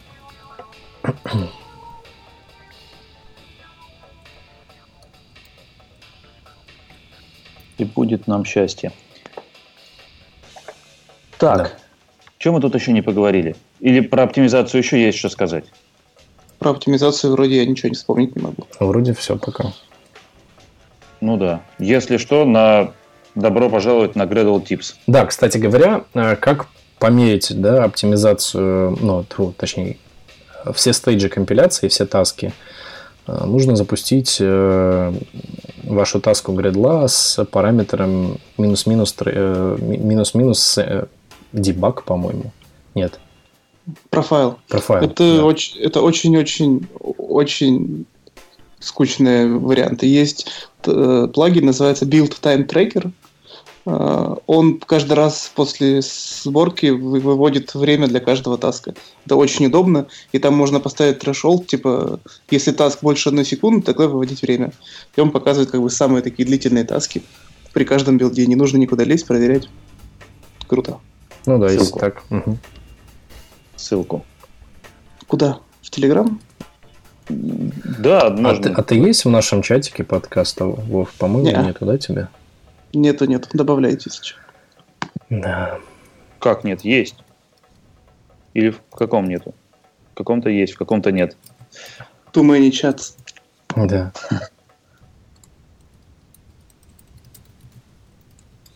Давайте еще буквально несколько слов про, про Gradle, очень коротко, очень быстро. Потому ну, уже много достаточно обсудили. И все-таки надо успеть Dagger. Слишком долго мы его переносили. Сегодня не будем. Ну Быстро пробежимся. Да. Ну, тут у нас есть э, последний вопрос про как именовать версии и как автоинкрементить. Ну, э, это на Gradle Tips, мне кажется. Ну, то есть, вообще там все это есть. Вот. Есть интересный вопрос э, про подпапки Res Layout. Денис. Ну да, их, их нет. Денис имел в виду плагин, который он же, по-моему, то ли написал, то ли где-то представлял, уже не помню. При помощи префиксов перед ресурсами можно сделать так, чтобы студия при помощи плагина сворачивала эти типа набор XML в папочки такие. Типа пишешь там, там main screen fragment перед, каждым, перед каждой XML, и они все в папочку собираются. Удобно. А, ну это чисто визуальное. То есть по, Да, по чисто факту визуально. они, они не будут в разных папках. Ага. По факту нет. Ну, это и не важно, наверное. Ну да, ну да. Про публикацию ресурсов J-Center, Maven. А что именно? Что именно нужно? Какая инфа? Э, Как публиковать? Ну, кто-нибудь публиковал Да? туда что-нибудь свое? Мгм, Да. Расскажи, какой там процесс? Процесс достаточно тривиальный. Что касается э, J-центра, да, это у нас э, обычный бинтрей. Заходишь, регистрируешься, добавляешь э, свои SSH и PGP ключи. Все достаточно просто. Добавляешь плагинчик в свой проект. Плагинчик, который позволяет автоматически аплодить необходимый тебе твой бинарник, да, проект с, обы- с каким-то необходимым тебе namespace э, в этот самый J-центр, точнее в бинтрей. А, И э, ты просто ранишь таску, которая, которая как бы это все деплоит. А вообще хочется внести несколько, то- некоторую часть ясности да, в, то, в то, что такое J-Center, да, что такое Maven. А, Maven, естественно, это бинарный репозиторий, а, и все думают, ну что, есть J-Center, есть Maven, и как бы, ну и какая разница между ними. В первую очередь, J-Center это суперсет от Maven Center. Что это значит? Это значит, что в J-центре есть все и какая-то часть, которая принадлежит э, J-центру. Но прикол в том, что э, J-центр это такой опровленный репозиторий проектов. То есть, прежде чем в него попасть, тебе необходимо задеплоить э, необходимый тебе артефакт в э, вот, вот тот самый м, бинтрей. Бинтрей это вот, собственно, сайт bintray.org, который, в котором ты можешь э, задеплоить, собственно, свой э, бинарник. Впоследствии, когда ты его задеплоил, ты заходишь параметры этого бинарника на веб-морде и говоришь, что необходимо э, запроводить его в J-центр. Вот. Э, собственно, разница между Maven центром и J-центром в том, что J-центр это суперсет от Maven. Вот. Э, Что касается деплоя проектов в Maven Central, она несколько нетривиальна. Тебе нужно создать еще, на их джире там, обсудить достаточно большое количество нюансов, по определенным правилам оформить проект, и только тогда его выложить. Вот. Собственно, Bintray и сам J-Center, он от этих процедур несколько избавлен. Ну и G-центр быстрее просто, чем Maven. Да, отвечает, опруви- быстрее да. И нужно выпиливать из зависимости Maven где только можно, чтобы быстрее резолвить зависимость при сборке. Ну да. мгм. Вот. А есть еще такой хинт, когда ты пишешь э, какие-то плагины, какие-то dependency, любые, неважно, ты указываешь в своих проектах, которых требуется протестировать этот э, бинарник уже готовом варианте Maven Local, э, и в необходимый тебе бинарник, который ты разрабатываешь, добавляешь dependency Maven. Э, и как бы говоришь э, с помощью таски типа типа deploy, да, в том, что тебе нужно на локальный репозиторий твой вот доч- точка .m2 сдеплоить необходимый э, артефакт, и он автоматически у тебя подтянется в проекте, где ты будешь его тестировать. То есть, чтобы протестировать твой артефакт, тебе не нужно его деплоить на Maven Center или J-Center. Ты можешь локально у себя протестить. Это альтернатива удаленному репозиторию, вот, э, с помощью которой без проблем можно там, разрабатывать плагины. Это, к слову, по поводу разработки Gradle плагинов. Я очень долгое время считал репозиторий какой-то магией, и в один день Максим, коллега мой, открыл мне глаза и сказал, что это чуть ли не тупо FTP-серваки, в которых лежит папочка с несколькими файлами. Вот и все. Можно сказать, что да. Это просто, чтобы, чтобы многие знали, что нет никакой магии в этих репозиториях, это просто папка. Совершенно нет. удаленная либо А, локальная. Ну, Причем- большая часть магии в клиентах. Верно. А, Можно сказать еще следующее. Отличие Maven да, от э, J-центра с точки зрения API. В Maven есть такой файл метадата здоровенный, жирный, который нужно к себе загружать, дабы получать все э, всю информацию о тех dependency, которые находятся. Этот файл metadata жирный, он обновляется что-то раз в час, что-то наподобие. Но, э, слава богу, у нас есть JCenter, который имеет в себе REST API, по запросу на который можно все типы артефактов артефакты вернуть. Вот. То есть Maven такой старый гомункул, достаточно местами неудобный и достаточно э, бюрократичный с точки зрения диплоя. Вот. Чтобы все это не делать, можно вот все это отправить на локаль. Ну, как Вова отметил, да, это очень похоже на FTP серваки, но несколько иначе. То есть это просто типа такой бинарный иммютабильный сервер, который просто раздает нужные бинарники. Вот. В общем, раздает, как... ну, раздает нам нужные бинарники, и мы эти dependency себе в проект впиливаем. Ну, да. А раз уж мы говорим про dependency, то нам обязательно нужно переходить к следующей теме и плотнее поговорить о разных зависимостях, а именно о Dagger. Ну, перед тем, как говорить про Dagger, давайте, наверное... А может, про Tiger? Tiger? Да. Помнишь такое? Tiger. Давайте про Tiger, давайте про Tiger. Да, про Tiger. Окей, ладно, тогда Dagger, Дагер переносим. Про Tiger давайте. Это, это, это, это хохма было, если что. Ну, не, мне интересно, кстати, есть живые люди, кто пользовался? Кто хоть запускал это все? Потому что написано, этот китайский пацан, э, как это вообще удалось, это, как это вообще произошло э, на гугловом GitHub репозитории появляется какой-то э, появляется какой-то проект, который, на котором написано, это неофициальный гугловый репозиторий, и вообще это это я так. Ну, просто это быстрее, чем Dagger. Ну, это не production ready, но это быстрее и вообще. Это просто как... как... Я тоже хочу на голову репозиторий что-нибудь положить. Что, мне, что надо, надо сделать? В первую очередь Знаю. тебе нужно пройти, пойти и начать стажироваться. Это все, эти все проекты а. выкладываются стажировщиками. Ну да, ну, походу просто, э, опять же, Пастернака не читал, да, вот, но осуждаю, но походу это просто какой-то пионер то есть, ну, как бы сделал. Просто почему никто не перешел на Тайгер? Вот это вот мне. А он говорит, что он побыстрее, да? Ну, у него там вот прям в тайтле написано fastest, по-моему. А, то есть уже это выкладывать бенчмарки не модно, да, нынче? Какие бы Ну да, бенчмарки он, конечно, же не предложил никакие, вот. Подозреваю по причине того, что он, ну, не знаю, короче. Почему? Мудак. Точно. Запикаю это.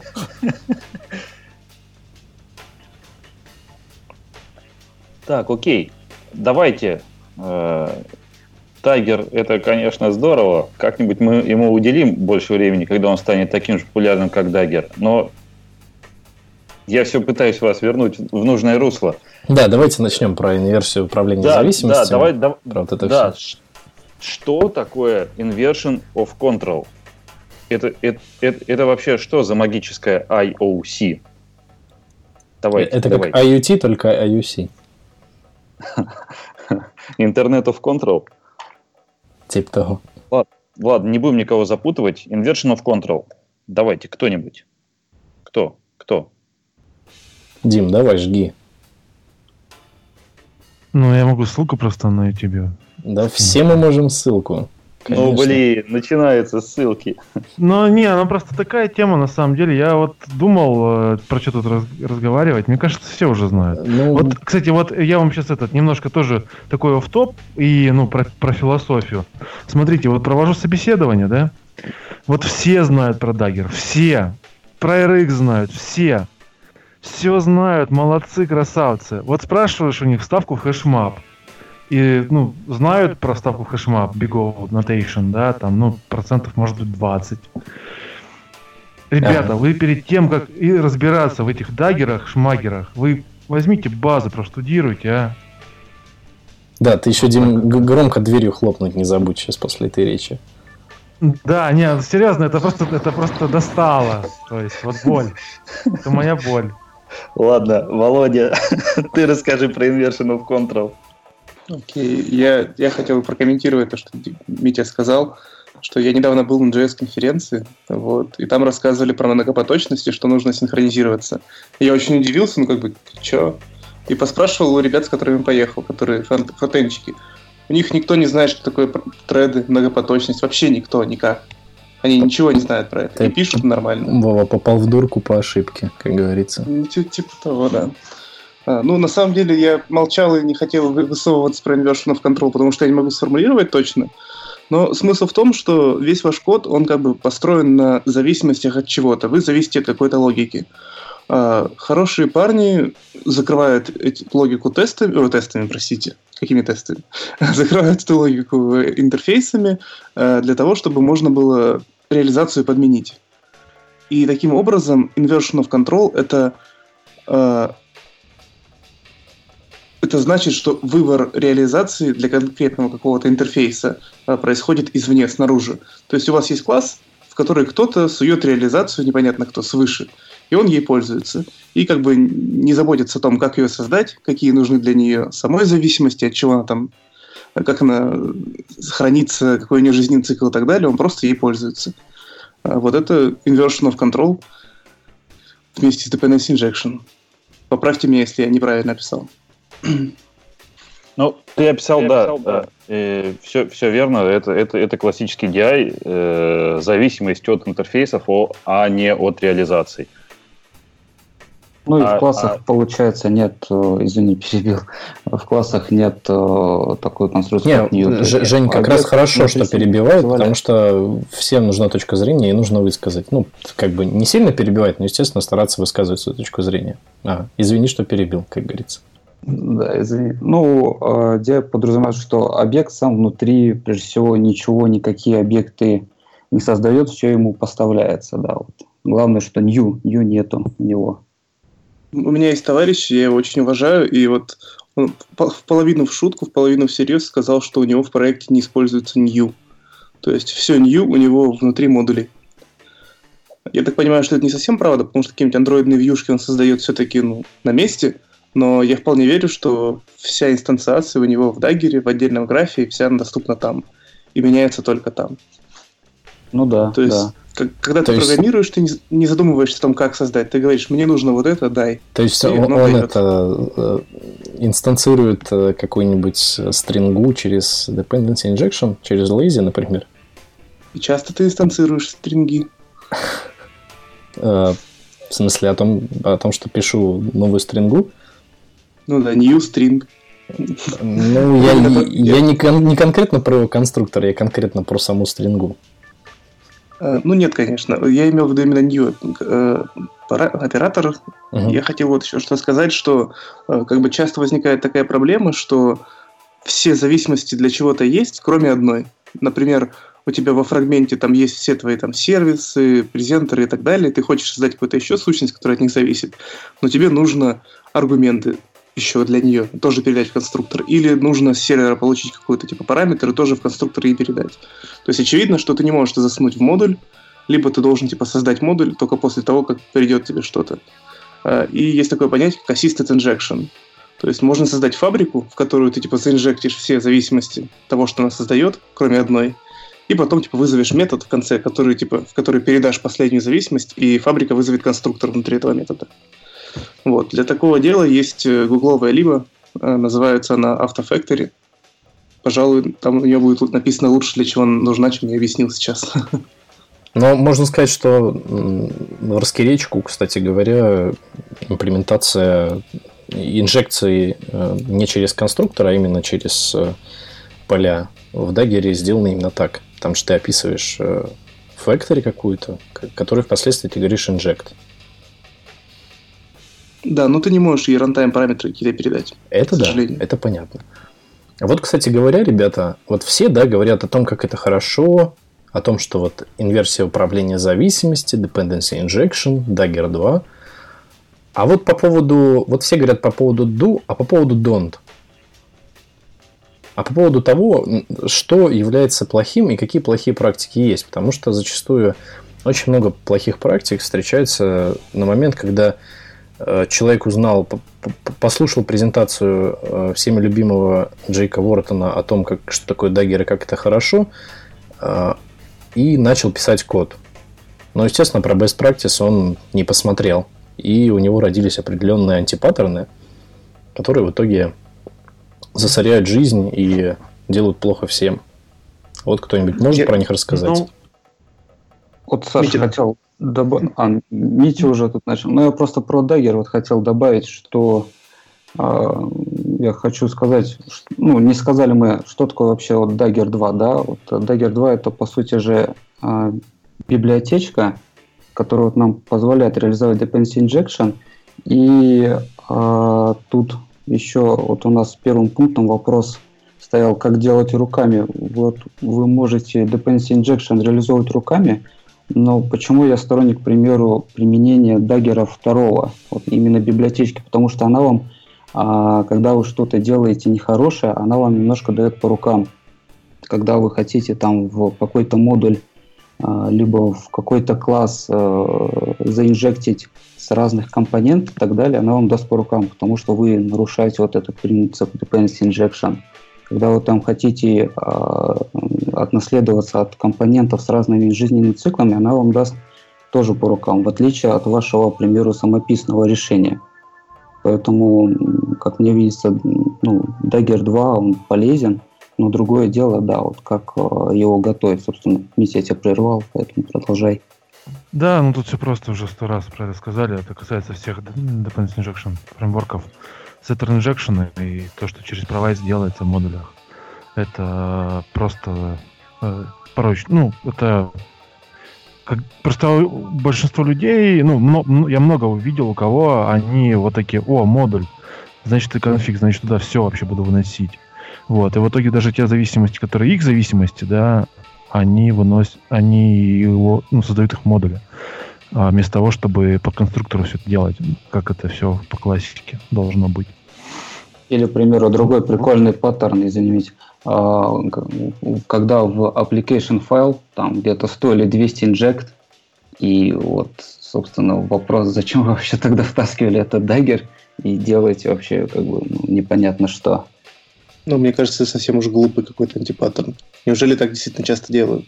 Да ладно, ладно, какой там глупый антипаттерн? Компони- в компоненте много встречается. тысяча инжекторов? Нет, наоборот, в application тысяча зависимости, правильно я понял, или как? Да, да, да, да, да. Ну, не тысяча прям, но их дофига, там штук 50-100.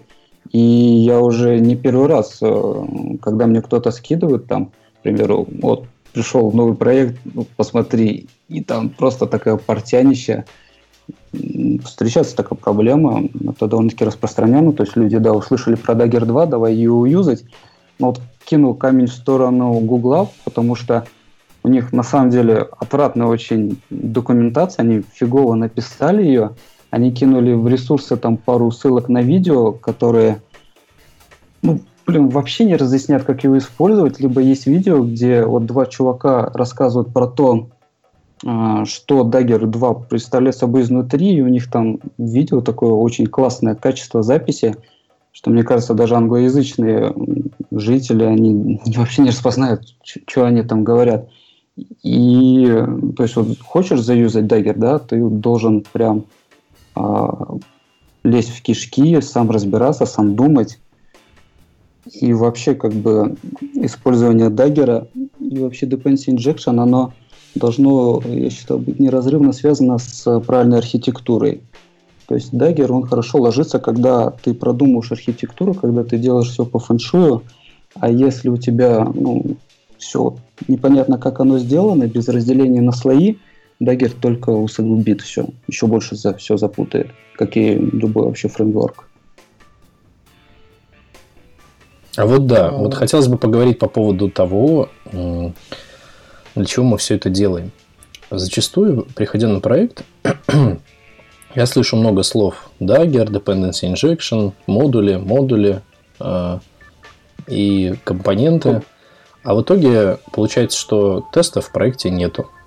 Банальных юнит-тестов на это все, на эти все, э, э, так скажем, э, модульные структуры просто тупо не бывает. Зачастую очень много людей э, не понимают, зачем это нужно, и даже не могут сформулировать необходимость э, использования этого самого даггера.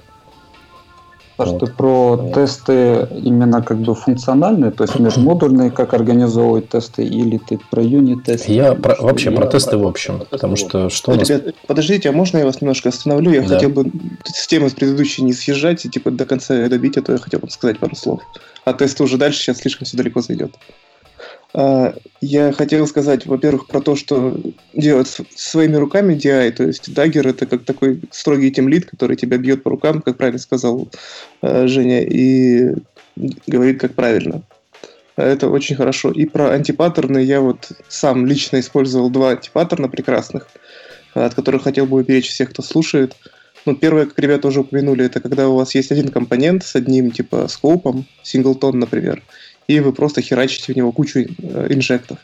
То есть э, из одного компонента инжектится все. У вас и activity, и фрагменты, и вьюхолдеры, и вьюшки, и вообще что там, черт лысый.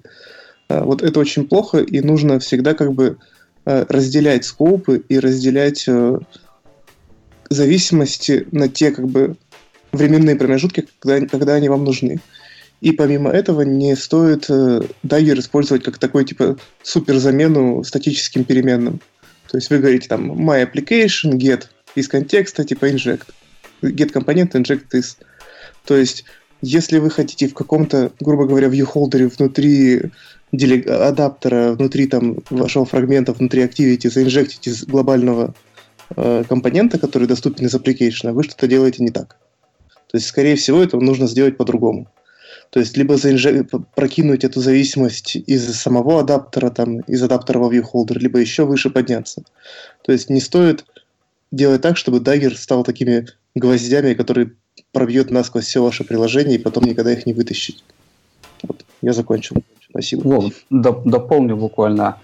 А, наверное, самое главное сказать, что на самом деле, если вот вы услышали про Dagger, слышали про него, хотите заюзать его, то прежде всего, ребят, разберитесь с архитектурой, почитайте про архитектуру, определитесь с ней, научитесь действительно писать э, как бы, ну, такой нормальный код, э, разделяемый, э, тестируемый, и тогда Dagger действительно вам будет в помощь, он будет вам помогать, но не начинайте наоборот, то есть сначала я попробую заюзать там Dagger, что-нибудь там попробую, что-нибудь там сделаю, а потом почитаю-ка я про архитектуру, как вообще правильно. Вы просто сделаете уже много каких ошибок, и проект будет вам тяжело что-то переделать. Сначала архитектура, обязательно вот понимание архитектуры, а, понимание, как вот писать тесты, и, наверное, только потом Dagger. И вот здесь Dagger вам действительно поможет, вам здесь Dagger действительно а, увеличит о, ваш там профит в скорости написания кода,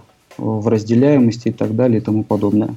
Просто смотрите, существует очень много таких ситуаций, когда приходишь на проект, смотришь, ага, Dagger есть, все, но, а, в Dagger е мешанина полнейшая, ничего не понятно, куча э, scope ов, куча каких-то э, named providing ов, э, куча э, куча-куча мелких зависимостей. И самое главное, для этого всего нету тестов. Для каждой из зависимостей нету никаких тестов. Э, Просто хочется призвать к тому, что если вы используете dependency injection, то вы понимаете, для чего это делаете. Потому что основной поинт инверсии управления зависимости – это предоставление зависимости. Предоставление зависимости подразумевает его модульность. Модульность подразумевает тестируемость. Вот. И как бы если вы делаете dependency injection, то делайте его, пожалуйста, покрыв все ваши модули теста. Ну, не все, а какую-то большую часть, по крайней мере. Потому что для того, чтобы разбираться в коде э, и разбираться в нем хорошо, нужно написать тест. Потому что тест позволяет отсеять большую часть говнокода. Потому что когда вы пишете тесты, э, вы их пишете так, чтобы их можно было хорошо протестировать, по большей части. А хорошие тесты подразумевают хорошую читабельность кода как таковую. Ну, я не совсем согласен с тобой, Саша. То есть модульность не подразумевает тестирование, модульность подразумевает, что модули можно подменить. А это помогает тестированию, да. И как бы я очень часто, слишком часто видел, как народ пытается тестировать, потому что это хорошо. И в итоге они просто тестируют ради тестирования, в итоге можно вообще выкинуть все их тесты, потому что они не делают либо ничего, либо они ломаются так часто, что э, их начинают ненавидеть. Правильный тест, он как бы его не так просто написать. Его нужно еще написать так, чтобы не приходилось его фиксить после каждого там изменения имени переменной и так далее. Ну, это да. Я про то, что, смотри, я говорил по поводу модульности как раз в разрезе того, что это необходимо тестировать. Ведь модульность, она же подразумевает, это понятно, что она подразумевает подмену того самого модуля на другую имплементацию. Но модульность, как, как сама концепция этого модуля, она подразумевает, что у тебя в твоем модуле имеется single responsibility. На основе этой single responsibility удобно тестировать какие-то участки системы. Какие вот, собственно, вот эти вот методы, которые находятся вот в этом вот модуле зависимости. Кстати, вот я, вот я часто слышу такую вещь, что модульность это для тестирования. Вот вы, вы тоже так считаете? Ну, она помогает. Ну, не, она не для этого сделана. Да, да, да. Вот она помогает, но она. И да, вот я, я слышу это от разных людей совершенно. Вот, типа, нужно тебе добиться, чтобы писать тесты, тебе нужна модульность. На самом деле, модульность, она даже там, где в проекте нету тестов, она тоже не помешала бы. Вот. Это так просто, чтобы... Вот э, именно... Тут, какая проблема основная это у людей? А, проблема в терминологии. Да, и, кстати, вот про Йонтон Левин в чатике написал, что ИОК это не об интерфейсах. Тут тоже согласен, да, там. Вот, но это тоже, мы, наверное, пропустили или обсудим эту тему, вот его комментарий. Ну, а кто сказал, что IOC это про интерфейсы? Это я начал говорить, что типа у вас все закрыто интерфейсами. Но на самом деле это не совсем строгое правило. То есть можно все делать реальными имплементациями. Выделить интерфейс, это дело 5 минут, двух нажатий в идее там. Просто выделяется интерфейс элементарно. Так что, когда нужно будет, интерфейс появится. Когда нет, ну, можно и делать. Если вы чувствуете все силы для этого. И вот Йонатан тоже пишет, что э, там testing with Dagger, don't use, don't use Dagger с юнит-тестами – ну, э, Саша начал больше про юнит-тесты. Тут, наверное, больше касается вопрос вообще архитектуры, да, что вы должны писать ваши классы так, чтобы они были максимально изолированы друг от друга, все зависимости явные, вы их можете явно подменить и легко протестировать. А если касательно тестирования с Dagger ом, то Dagger, ну, в контексте тестирования вы можете использовать для, а, к примеру, функциональных тестов, когда вам нужно в кучу собрать а, к примеру, несколько модулей, либо, ну, например, для UI-тестов, да, вам нужно собрать в кучу несколько модулей, подменить ваш репозиторий, то есть чтобы он ходил, например, не в сеть, а брал какие-то фейковые данные, и, к примеру, чтобы прогонялись какие-нибудь либо автоматом тесты, либо вы сами могли как-то прогнать.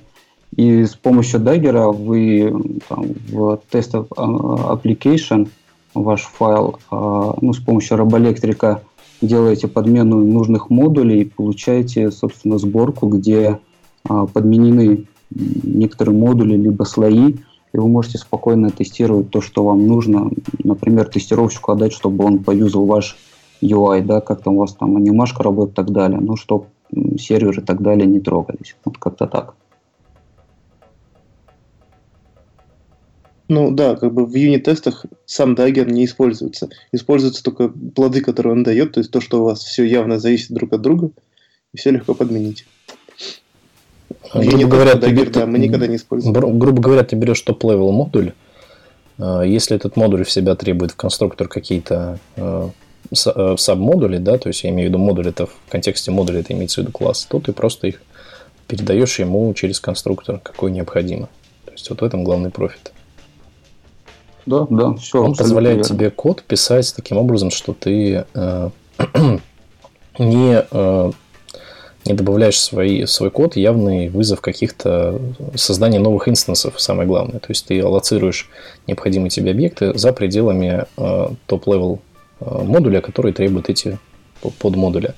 Вот. И по поводу того, что я вот рассказывал по поводу своего Gradle плагина, Э, как я вручную реализовывал этот inversion of control, да, то есть примерно так же, как он э, реализуется в тестах. То есть ты берешь top-level модуль, в конструктор его описываешь необходимые тебе зависимости через интерфейсы и провайдишь там, где ты вызываешь этот top-level модуль где ты инстанцируешь этот top-level модуль. Наверное, выбери другое название для модуля, а то слишком путается с Dagger ом. Ну да, окей. Top-level класс который под себя, э, в себя требует э, sub-классы для э, исполнения какой-то логики. Собственно, как в тестах. Зависимость top-level класса это такая зависимость первого уровня. Ну Первая да, зависимость. можно сказать. Кстати, очень хороший синоним модуль это конфигурация. тоже. Э, можно сказать, это некоторый такой э, фасад, наверное, который требует себя какое-то энное количество зависимостей, он как-то жонглирует ими и какую-то логику имплементирует. Вот он через конструктор требует э, сабклассы, э, которые я отдаю ему посредством имплементации интерфейса э, и, э, собственно, объявляю весь вот этот вот граф э, с предоставлением этих зависимостей. То есть, возможно, какой-то вот э, какой-то класс на втором уровне потребует еще какой-то класс на третьем уровне, да, я его также ему передаю через интерфейс. И все, весь этот граф я объявляю там на самом нейтральном участке, в котором, кроме как э, инстанцирования вот этого графа, больше ничего нету. Вот. Э, это меня избавляло от зависимости на библиотеку и некоторых таких сайд-эффектов, типа описание структуры для непосредственно Dagger или там любого другого э, фреймворка, который имплементирует inversion of control, э, точнее dependency injection. Э, и это один из путей, который не всем э, советую, но э, в этом случае тоже такой способ имеет место быть.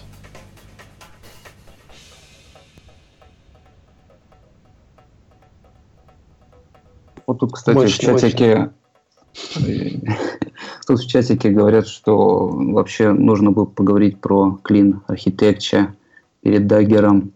Вот. Ну, это да, отдельная тема. Вот. Надо бы как-нибудь сообразить, может быть.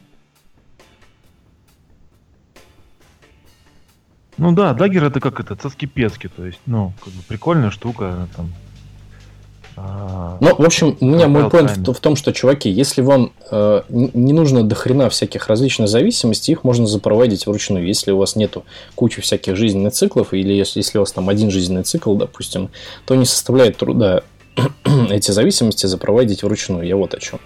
То есть у меня есть действительно парочку проектов, достаточно немаленьких, домашних, которые имеют в себе вот такой вот ручной граф.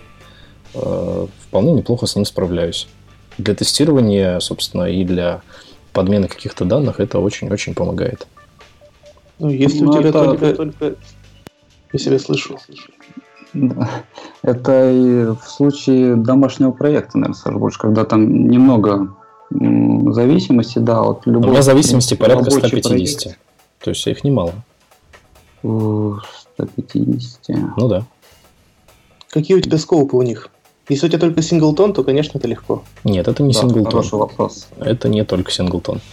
Э, так по сути, что делает Dagger? Dagger просто генерирует фабрики и говорит, чуваки, у меня вот э, есть э, на основе вашего вот этого модуля есть определенный класс, который сгенерировал. Объявите его у себя в каком-то э, из классов, и вам заинжектится автоматически все ваше добро. Ровно то же самое делаю, только вручную. Только я не описываю все это через аннотации, я просто все это вставляю вручную. Это практически ничем не отличается. Короче, тебе нравится писать код. Ну, типа того. Да. Мне не нравится завязываться на имплементацию. Вот в чем дело. Я не любитель завязываться на имплементацию, потому что э, так или иначе эта абстракция А либо потечет, либо имплементация изменится.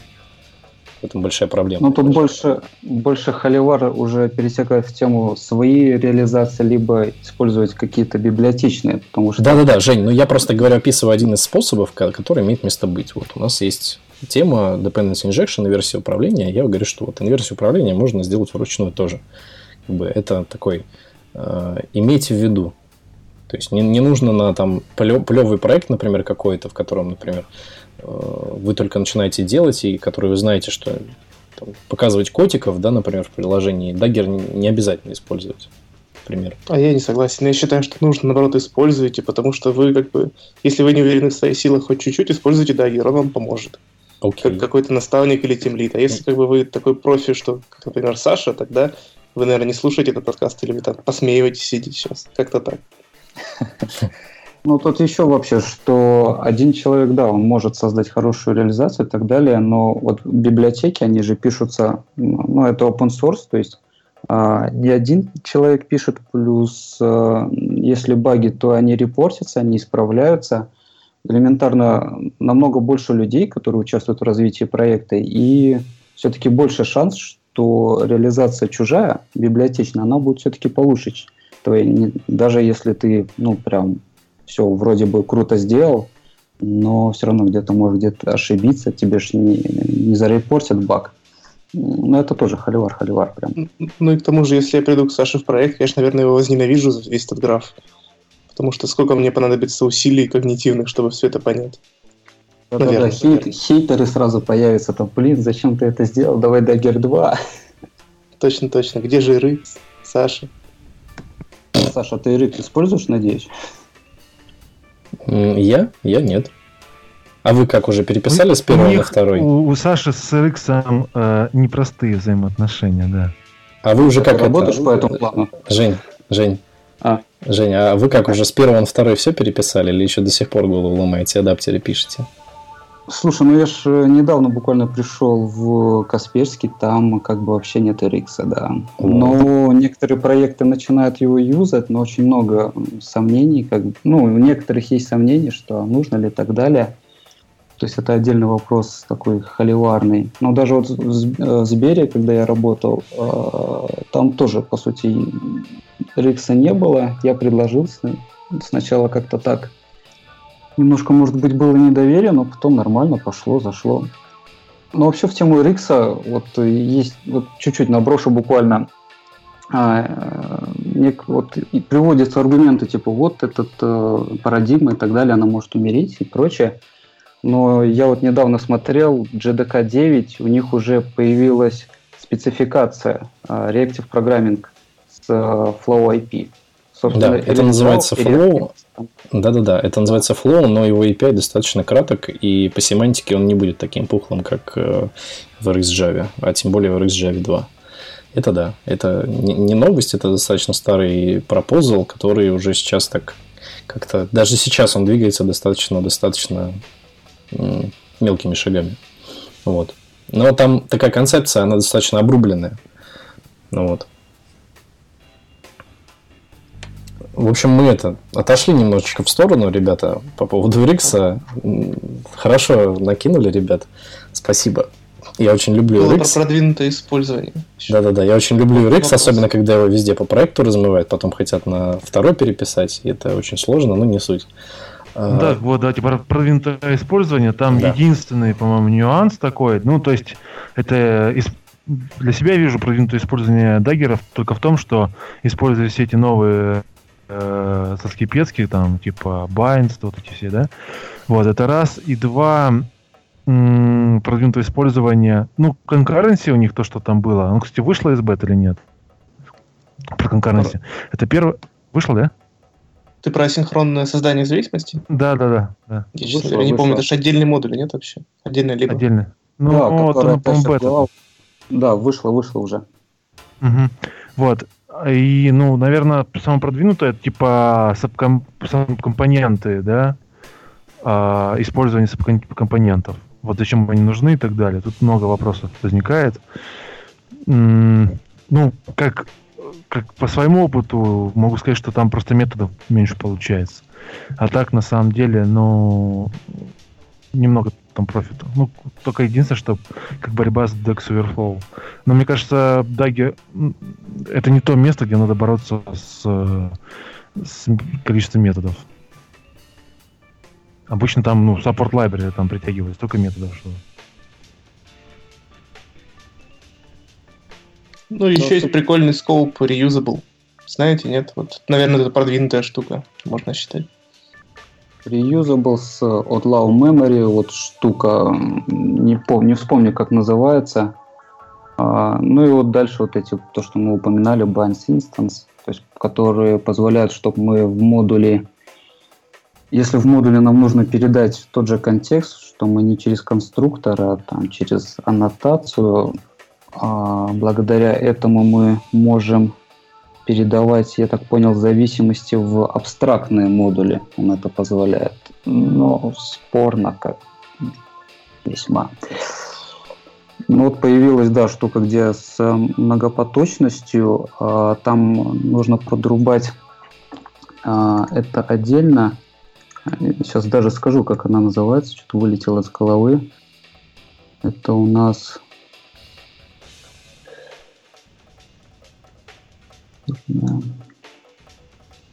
Это у нас продюсерс. Вот продюсерс тащит за собой главу, это плюс 15 тысяч методов. Но, например, вот в своей статье там я подсмотрел у одного чувака в статьях, как он делал, а, по сути, отложенную загрузку через а, любимую, любимую RxJava.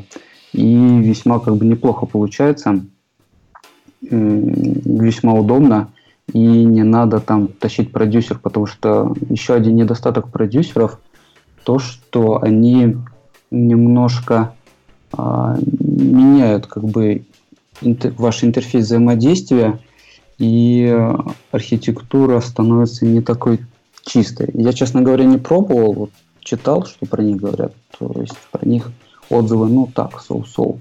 Если, то есть, если у вас был какой-то уже реализован граф, зависимости их прилично, и вы вдруг решили что-то вынести в бэкграунд, и решили это сделать через продюсер, в общем, это не так просто. Вам нужно будет немножечко попотеть.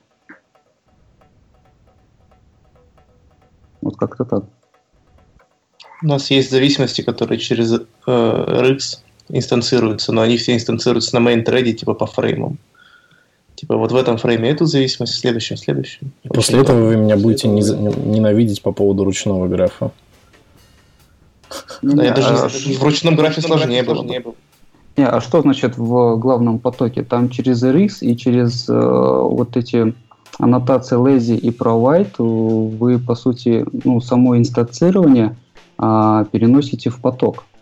Где там в главном потоке-то, если через RX Java из-за этого? И lazy ну, с провайдом.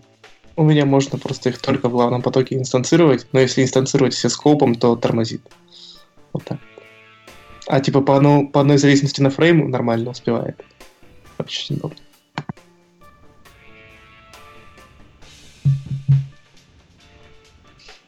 А сборки? Сборки-то тормозят с, с даггером? Нет. Да, он, он, он просто дольше добавляет время к сборке, конец. Ничего с этим не сделаешь. Ну, а нет, не можно знаю. Сашу пригласить, Саша напишет граф руками и будет норм. Ну, Не-не-не-не-не-не-не-не. Смотрите, ну, там... Давайте уже э, как-то, как более конкретно. Что нужно, как нужно э, делать, как нужно выстраивать свою граф зависимость, как нам все это описать так, чтобы э, время сборки минимизировать. Да, когда ты делаешь инжекты в Activity, задавай себе вопрос. Ну, тот самый вопрос, конечно, который вы, наверное, сразу же задали себе, вот, по известному мему. Вот. И второй ну, вопрос, как бы, использовать тебе здесь lazy или нет. Потому что во многих случаях нужно просто использовать lazy. А, и, собственно, вот эта lazy инициализация даст тебе, собственно, прирост. Подожди, Микки, ты же говоришь не про то. Мы говорим про сборку, я так понял. Типа, про компиляцию? Какая... А, ну, я да, думал да, про... про время сборки. А, ну, То, конечно. что ты говоришь правильно, конечно. Но это вот надо всегда про это думать, и это очень хорошо помогает. А про компиляцию, ну, уповать на, чтобы фиксили форматирование там и все вот это вот. А кто-нибудь замерял, вот сколько оно занимает? Вот был до, потом после. А я же скидывал что-то. 6 секунд у меня что ли получилось, или что-то такое. Из 18 секунд Джавака, 6 секунд это Дагер. Что-то такое. Треть.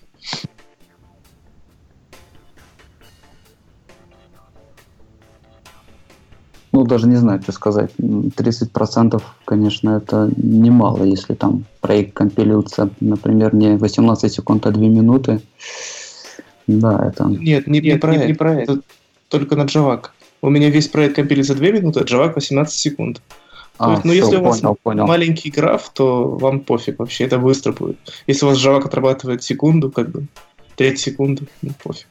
Слушайте, ну это же только на этапе, когда э, Dagger весь граф пересобирает. А так-то там все достаточно быстро получается. Ну, когда ты просто уже э, ну, подогрел свой проект, пришел на работу, да, выпил кофе, запустил, ну, пересобрал билд и погнал э, implement ить фичу, у тебя как бы уже все разогрето, и ты не видишь этих проблем. Что Хз, у меня всегда одинаковое время на Java. Всегда, всегда одинаковое? Ну, либо больше, чем обычно. Ну, то есть 18 секунд, если тачка загружена, то 20 секунд. А с чего вы взяли, что э, annotation processor умеет инкрементальную компиляцию? Конечно, нет. Не умеет. То есть все, все сорцы перекомпилируются при любом вызове Java.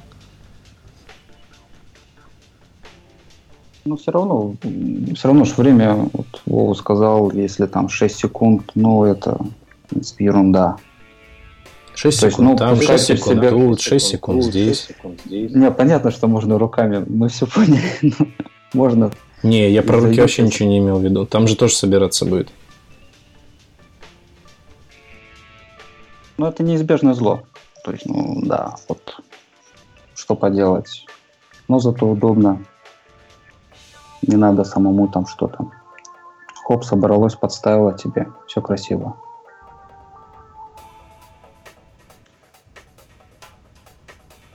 Ну что, надо завершать уже. Так-то мы уже на два часа почти наговорили. Ну, это же хорошо, у нас же длинный выпуск. Ну, Слушайте, а про как тестировать моки поговорили, да? Нет. А зачем Ага. тестировать моки? Не, ну тут написано, как тестировать. Короче, не, не, не использовать робоэлектрик, вот, в первую очередь. Это вот самое главное.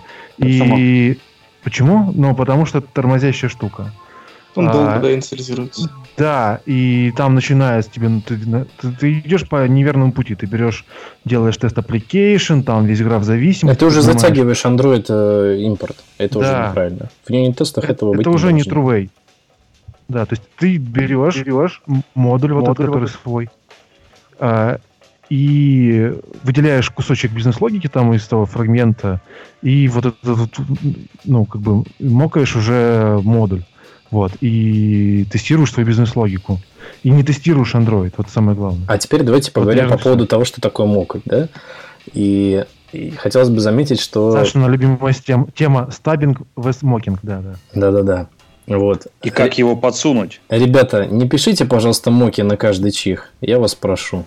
Бывало, бывало люди, вижу людей, которые э, при любом удобном случае берут интерфейс и описывают э, то, что он будет делать через эти ваши макита, и все это потом в итоге поддерживать просто нереально. Делайте, пожалуйста, ручками Почему? стаба, стаба, потому что в итоге потом это наглядно читаемо. Не нужно читать море кода, э, из всего этого пытаться как-то построить нужный тебе behavior в голове, который происходит э, в этом интерфейсе. Э, И как бы все это проще руками поддерживать, э, нежели чем вот это все поддерживать, э, завязавш- завязавшись на фреймворк, который макирует твои интерфейсы.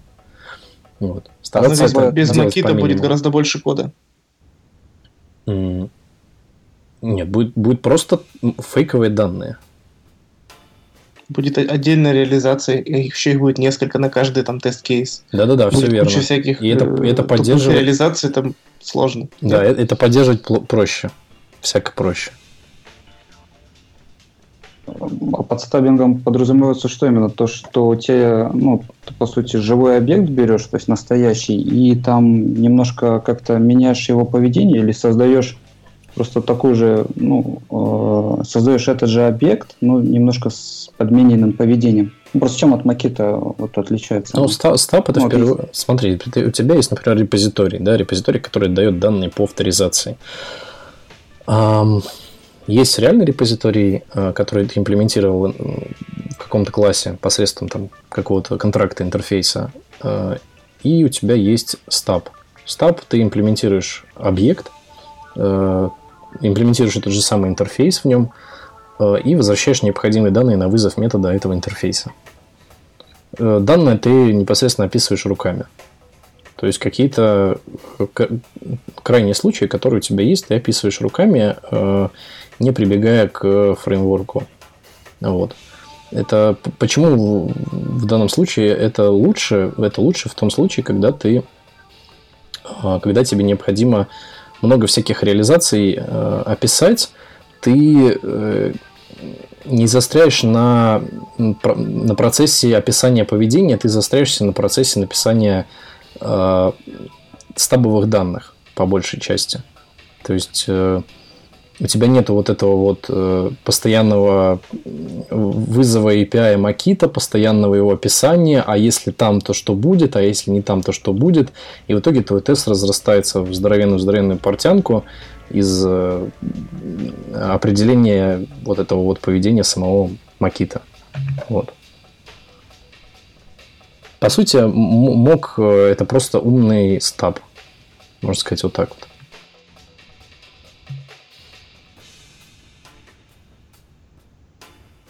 Ну вот. Я с тобой всегда моками называл. То есть, не знаю, для меня как-то все мог. Ну, тут получается, что э, мог это то, что сделала тебе какая-то штука, мог, в которой описано поведение, а стаб это твоя реализация. Ну, дополнительная. Антон, э, мог э, это заглушка с поведением, которая так или иначе меняется. Это behavior driven.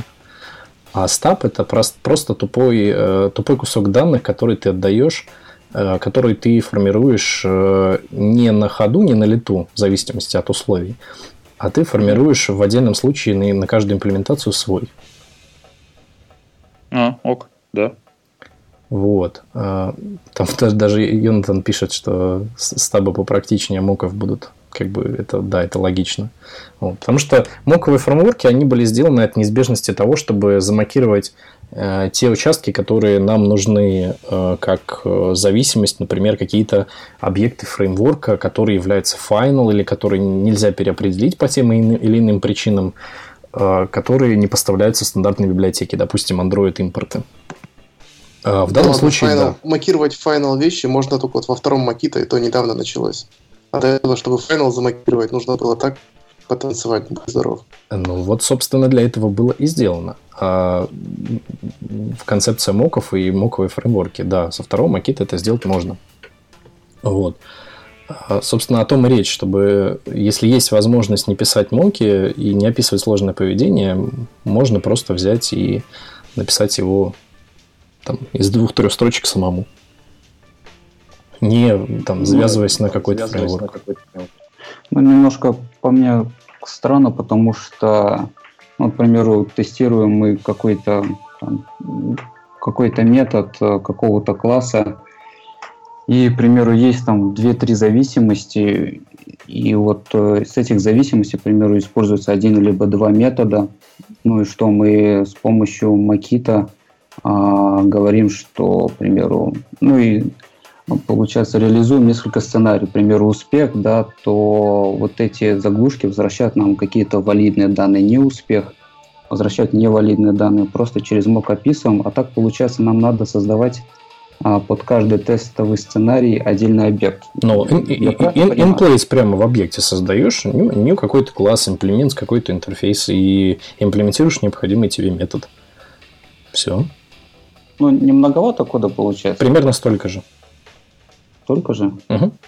По практике примерно так же. Ну, ты прямо in place, говорю, в объекте создаешь этот класс, который имплементирует интерфейс, и нужные тебе методы переопределяешь, в других как бы оставляешь пустую имплементацию. Типа, типа ignored, и все. Вот. И, собственно, проблема в этом подходе э, ты избавляешься от зависимостей, от фреймворков. Вот тут, кстати, пишут в чатике По про поводу тестов. Вот, я помню, как ты использовал Makita плюс PowerMock и плюс Dagger, и оно вместе не завелось, к сожалению. Когда где-то надо было юнит-тесты, где-то надо было функциональные, и я, получается, ну, в Gradle прописывал, чтобы и то, и то, и то использовалось. Вот они вместе не сработали. Пришлось от PowerMock отказаться. Что-то я не понимаю, как они конфликтуют. Хороший вопрос. Я на Stack Overflow задавал, и никто не смог ответить. Но мне PowerMock нужен был для того, чтобы макировать статические какие-то там э, методы. Ну, я просто обертки делал, что поделать. И нормально. А тут Йонатан задает вопрос хороший, да, а нужны ли вообще тесты? Это отличный вопрос. Потому что все вот эти вот э, PowerMock, они делают такую крутую штуку, как усложняют, ну, они не усложняют, они замедляют э, запуск теста, и мы получаем, то есть вообще как бы зачем, когда нужны тесты, когда нужны тесты даже в стартапе, вот, у меня есть ответ, когда они очень быстро запускаются и э, ускоряют процесс отладки приложения. Вот, тогда нужны тесты, когда ты сможешь отладиться путем при помощи тестов быстрее, чем при помощи отладки. а, у тебя выигрыш по времени вот, растет а, нелинейно. И, соответственно, у тебя и разработка быстрее, и это все как бы... И обычно это какая... Ну, то есть и в стартапе они нужны, но просто как бы вот... Э, и тут мы приходим опять к тому же робоэлектрику, что он от лукавого появился, да, когда люди начали вообще все подряд тестировать. Э, вот этого делать не надо. То есть нужно не все подряд тестировать, а нужно тестировать именно конкретные узлы и агрегаты, которые нуждаются в этом. Я абсолютно соглашусь, и мы об этом, об этом говорили, говорили год назад. назад. И Даня тогда абсолютно точно сказал, что э, в тестах ты описываешь какую-то свою сложную логику, ну то есть там свой черный ящик, что на входе, что на выходе, а потом ты э, это реализуешь. То есть не тесты подгоняешь под реализацию, а именно такой обычный классический TDD, когда ты логику описал, потом ее реализовал. И это на самом деле очень-очень ускоряет разработку. И есть еще, вот такой, еще такой. Еще бывает часто так, что ты просто устаешь проверять, что твой код работает правильно, и из-за этого появляются баги. То есть тесты, они позволяют тебе написать, что ты, ну, правильно сказал, что ты ходишь на входе, что на выходе, вот. и потом легко проверять, да. что ты это решил. Это Потому самый что главный если кейс сложный, то ты сам тестировать ручками сделаешь это 10 раз, ну 20 раз. Потом ты устанешь и просто несознательно перестанешь нормально проверять свой код. А, а работает тебе, в продакшн. А потом тебе тестировщики вернут. Ну да, и будет типа обидно. Все верно. Или вообще еще лучше пользователи будут э, всякие гневные отзывы писать.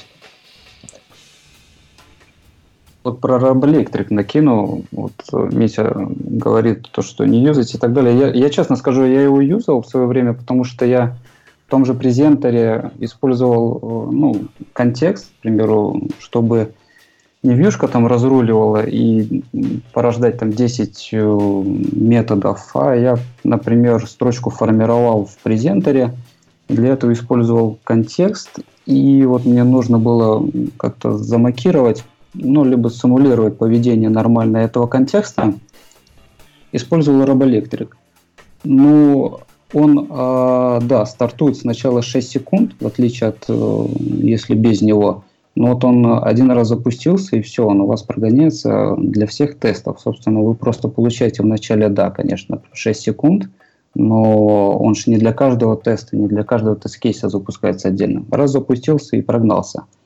То есть, ну, если вопрос про время запуска и прочее, ну, оно, как мне кажется, не супер критично здесь.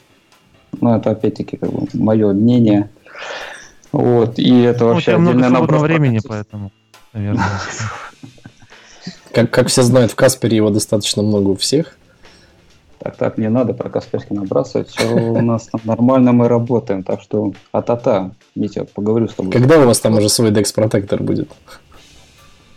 А, все, все, все будет, все хорошо. Йонатан Потом пишет в чатике, что в стартапах функциональность меняется слишком часто, типа несколько раз за спринт.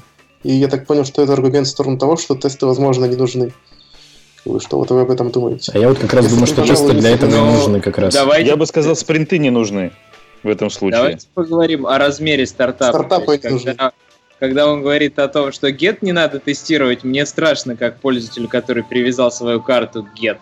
А когда мне говорят, что у нас приложение еще не в релизе, и у нас первый месяц будет 10 там пользователей, и до миллиона мы дорастем не скоро, то, конечно, там можно и не тестировать, но желательно сразу писать тестируемую архитектуру, но чтобы писать тестируемую архитектуру, нужно писать тесты. Вот, вот этот порочный круг. Или хотя бы уметь писать тесты. И вот э, из этого все сталкивается. В общем, если есть чуваки, которые готовы сделать тестируемую архитектуру, но проект без пользователей, то, может быть, и не имеет смысл покрывать тестами, потому что руководству нужно поскорее уйти в продакшн с какой-то минимальной версией с MVP продукта. По моему мнению, как раз чем чаще изменения происходят в спринте и вообще, в принципе, чем чаще изменения происходят в проекте, тем тесты э, на перспективу более полезны. Я, я, я соглашусь, пожалуй, с Йонатаном, с Йонатаном при одном условии, что если все, весь этот проект, который типа функционал меняется 6 раз за спринт, тесты не нужны, и ты типа быстро перешпилишь, если после того, как ты понял, что ты хочешь, то есть проект доведен до конца, да, вот весь функционал реализован, ты его нахер выкидываешь и переписываешь уже по-честному. Вот Так можно, но такого в жизни, по-моему, никогда не бывает. Так, ну что, давайте, наверное, заканчивать, друзья мои. Да, давайте закругляться. Ибо дела а, сермяжные ждут. Да-да, работа у кого-то еще идет. Тесто всем писать надо спасибо, еще. что сегодня поучаствовали, послушали. Получилось очень горячо, очень круто. Спасибо, что пришли в свой выходной день, ребят. А, и подсоединили меня, даже спасибо. Всем хорошего праздничного настроения, с праздником всех благ. Те, кто выиграл Да, э, не забудьте, не забудьте обязательно написать в личку и получить свои лицензии за IoT и за Kotlin библиотечку. Пока-пока. Всем пока. Пока. Всем пока. Всем счастливо.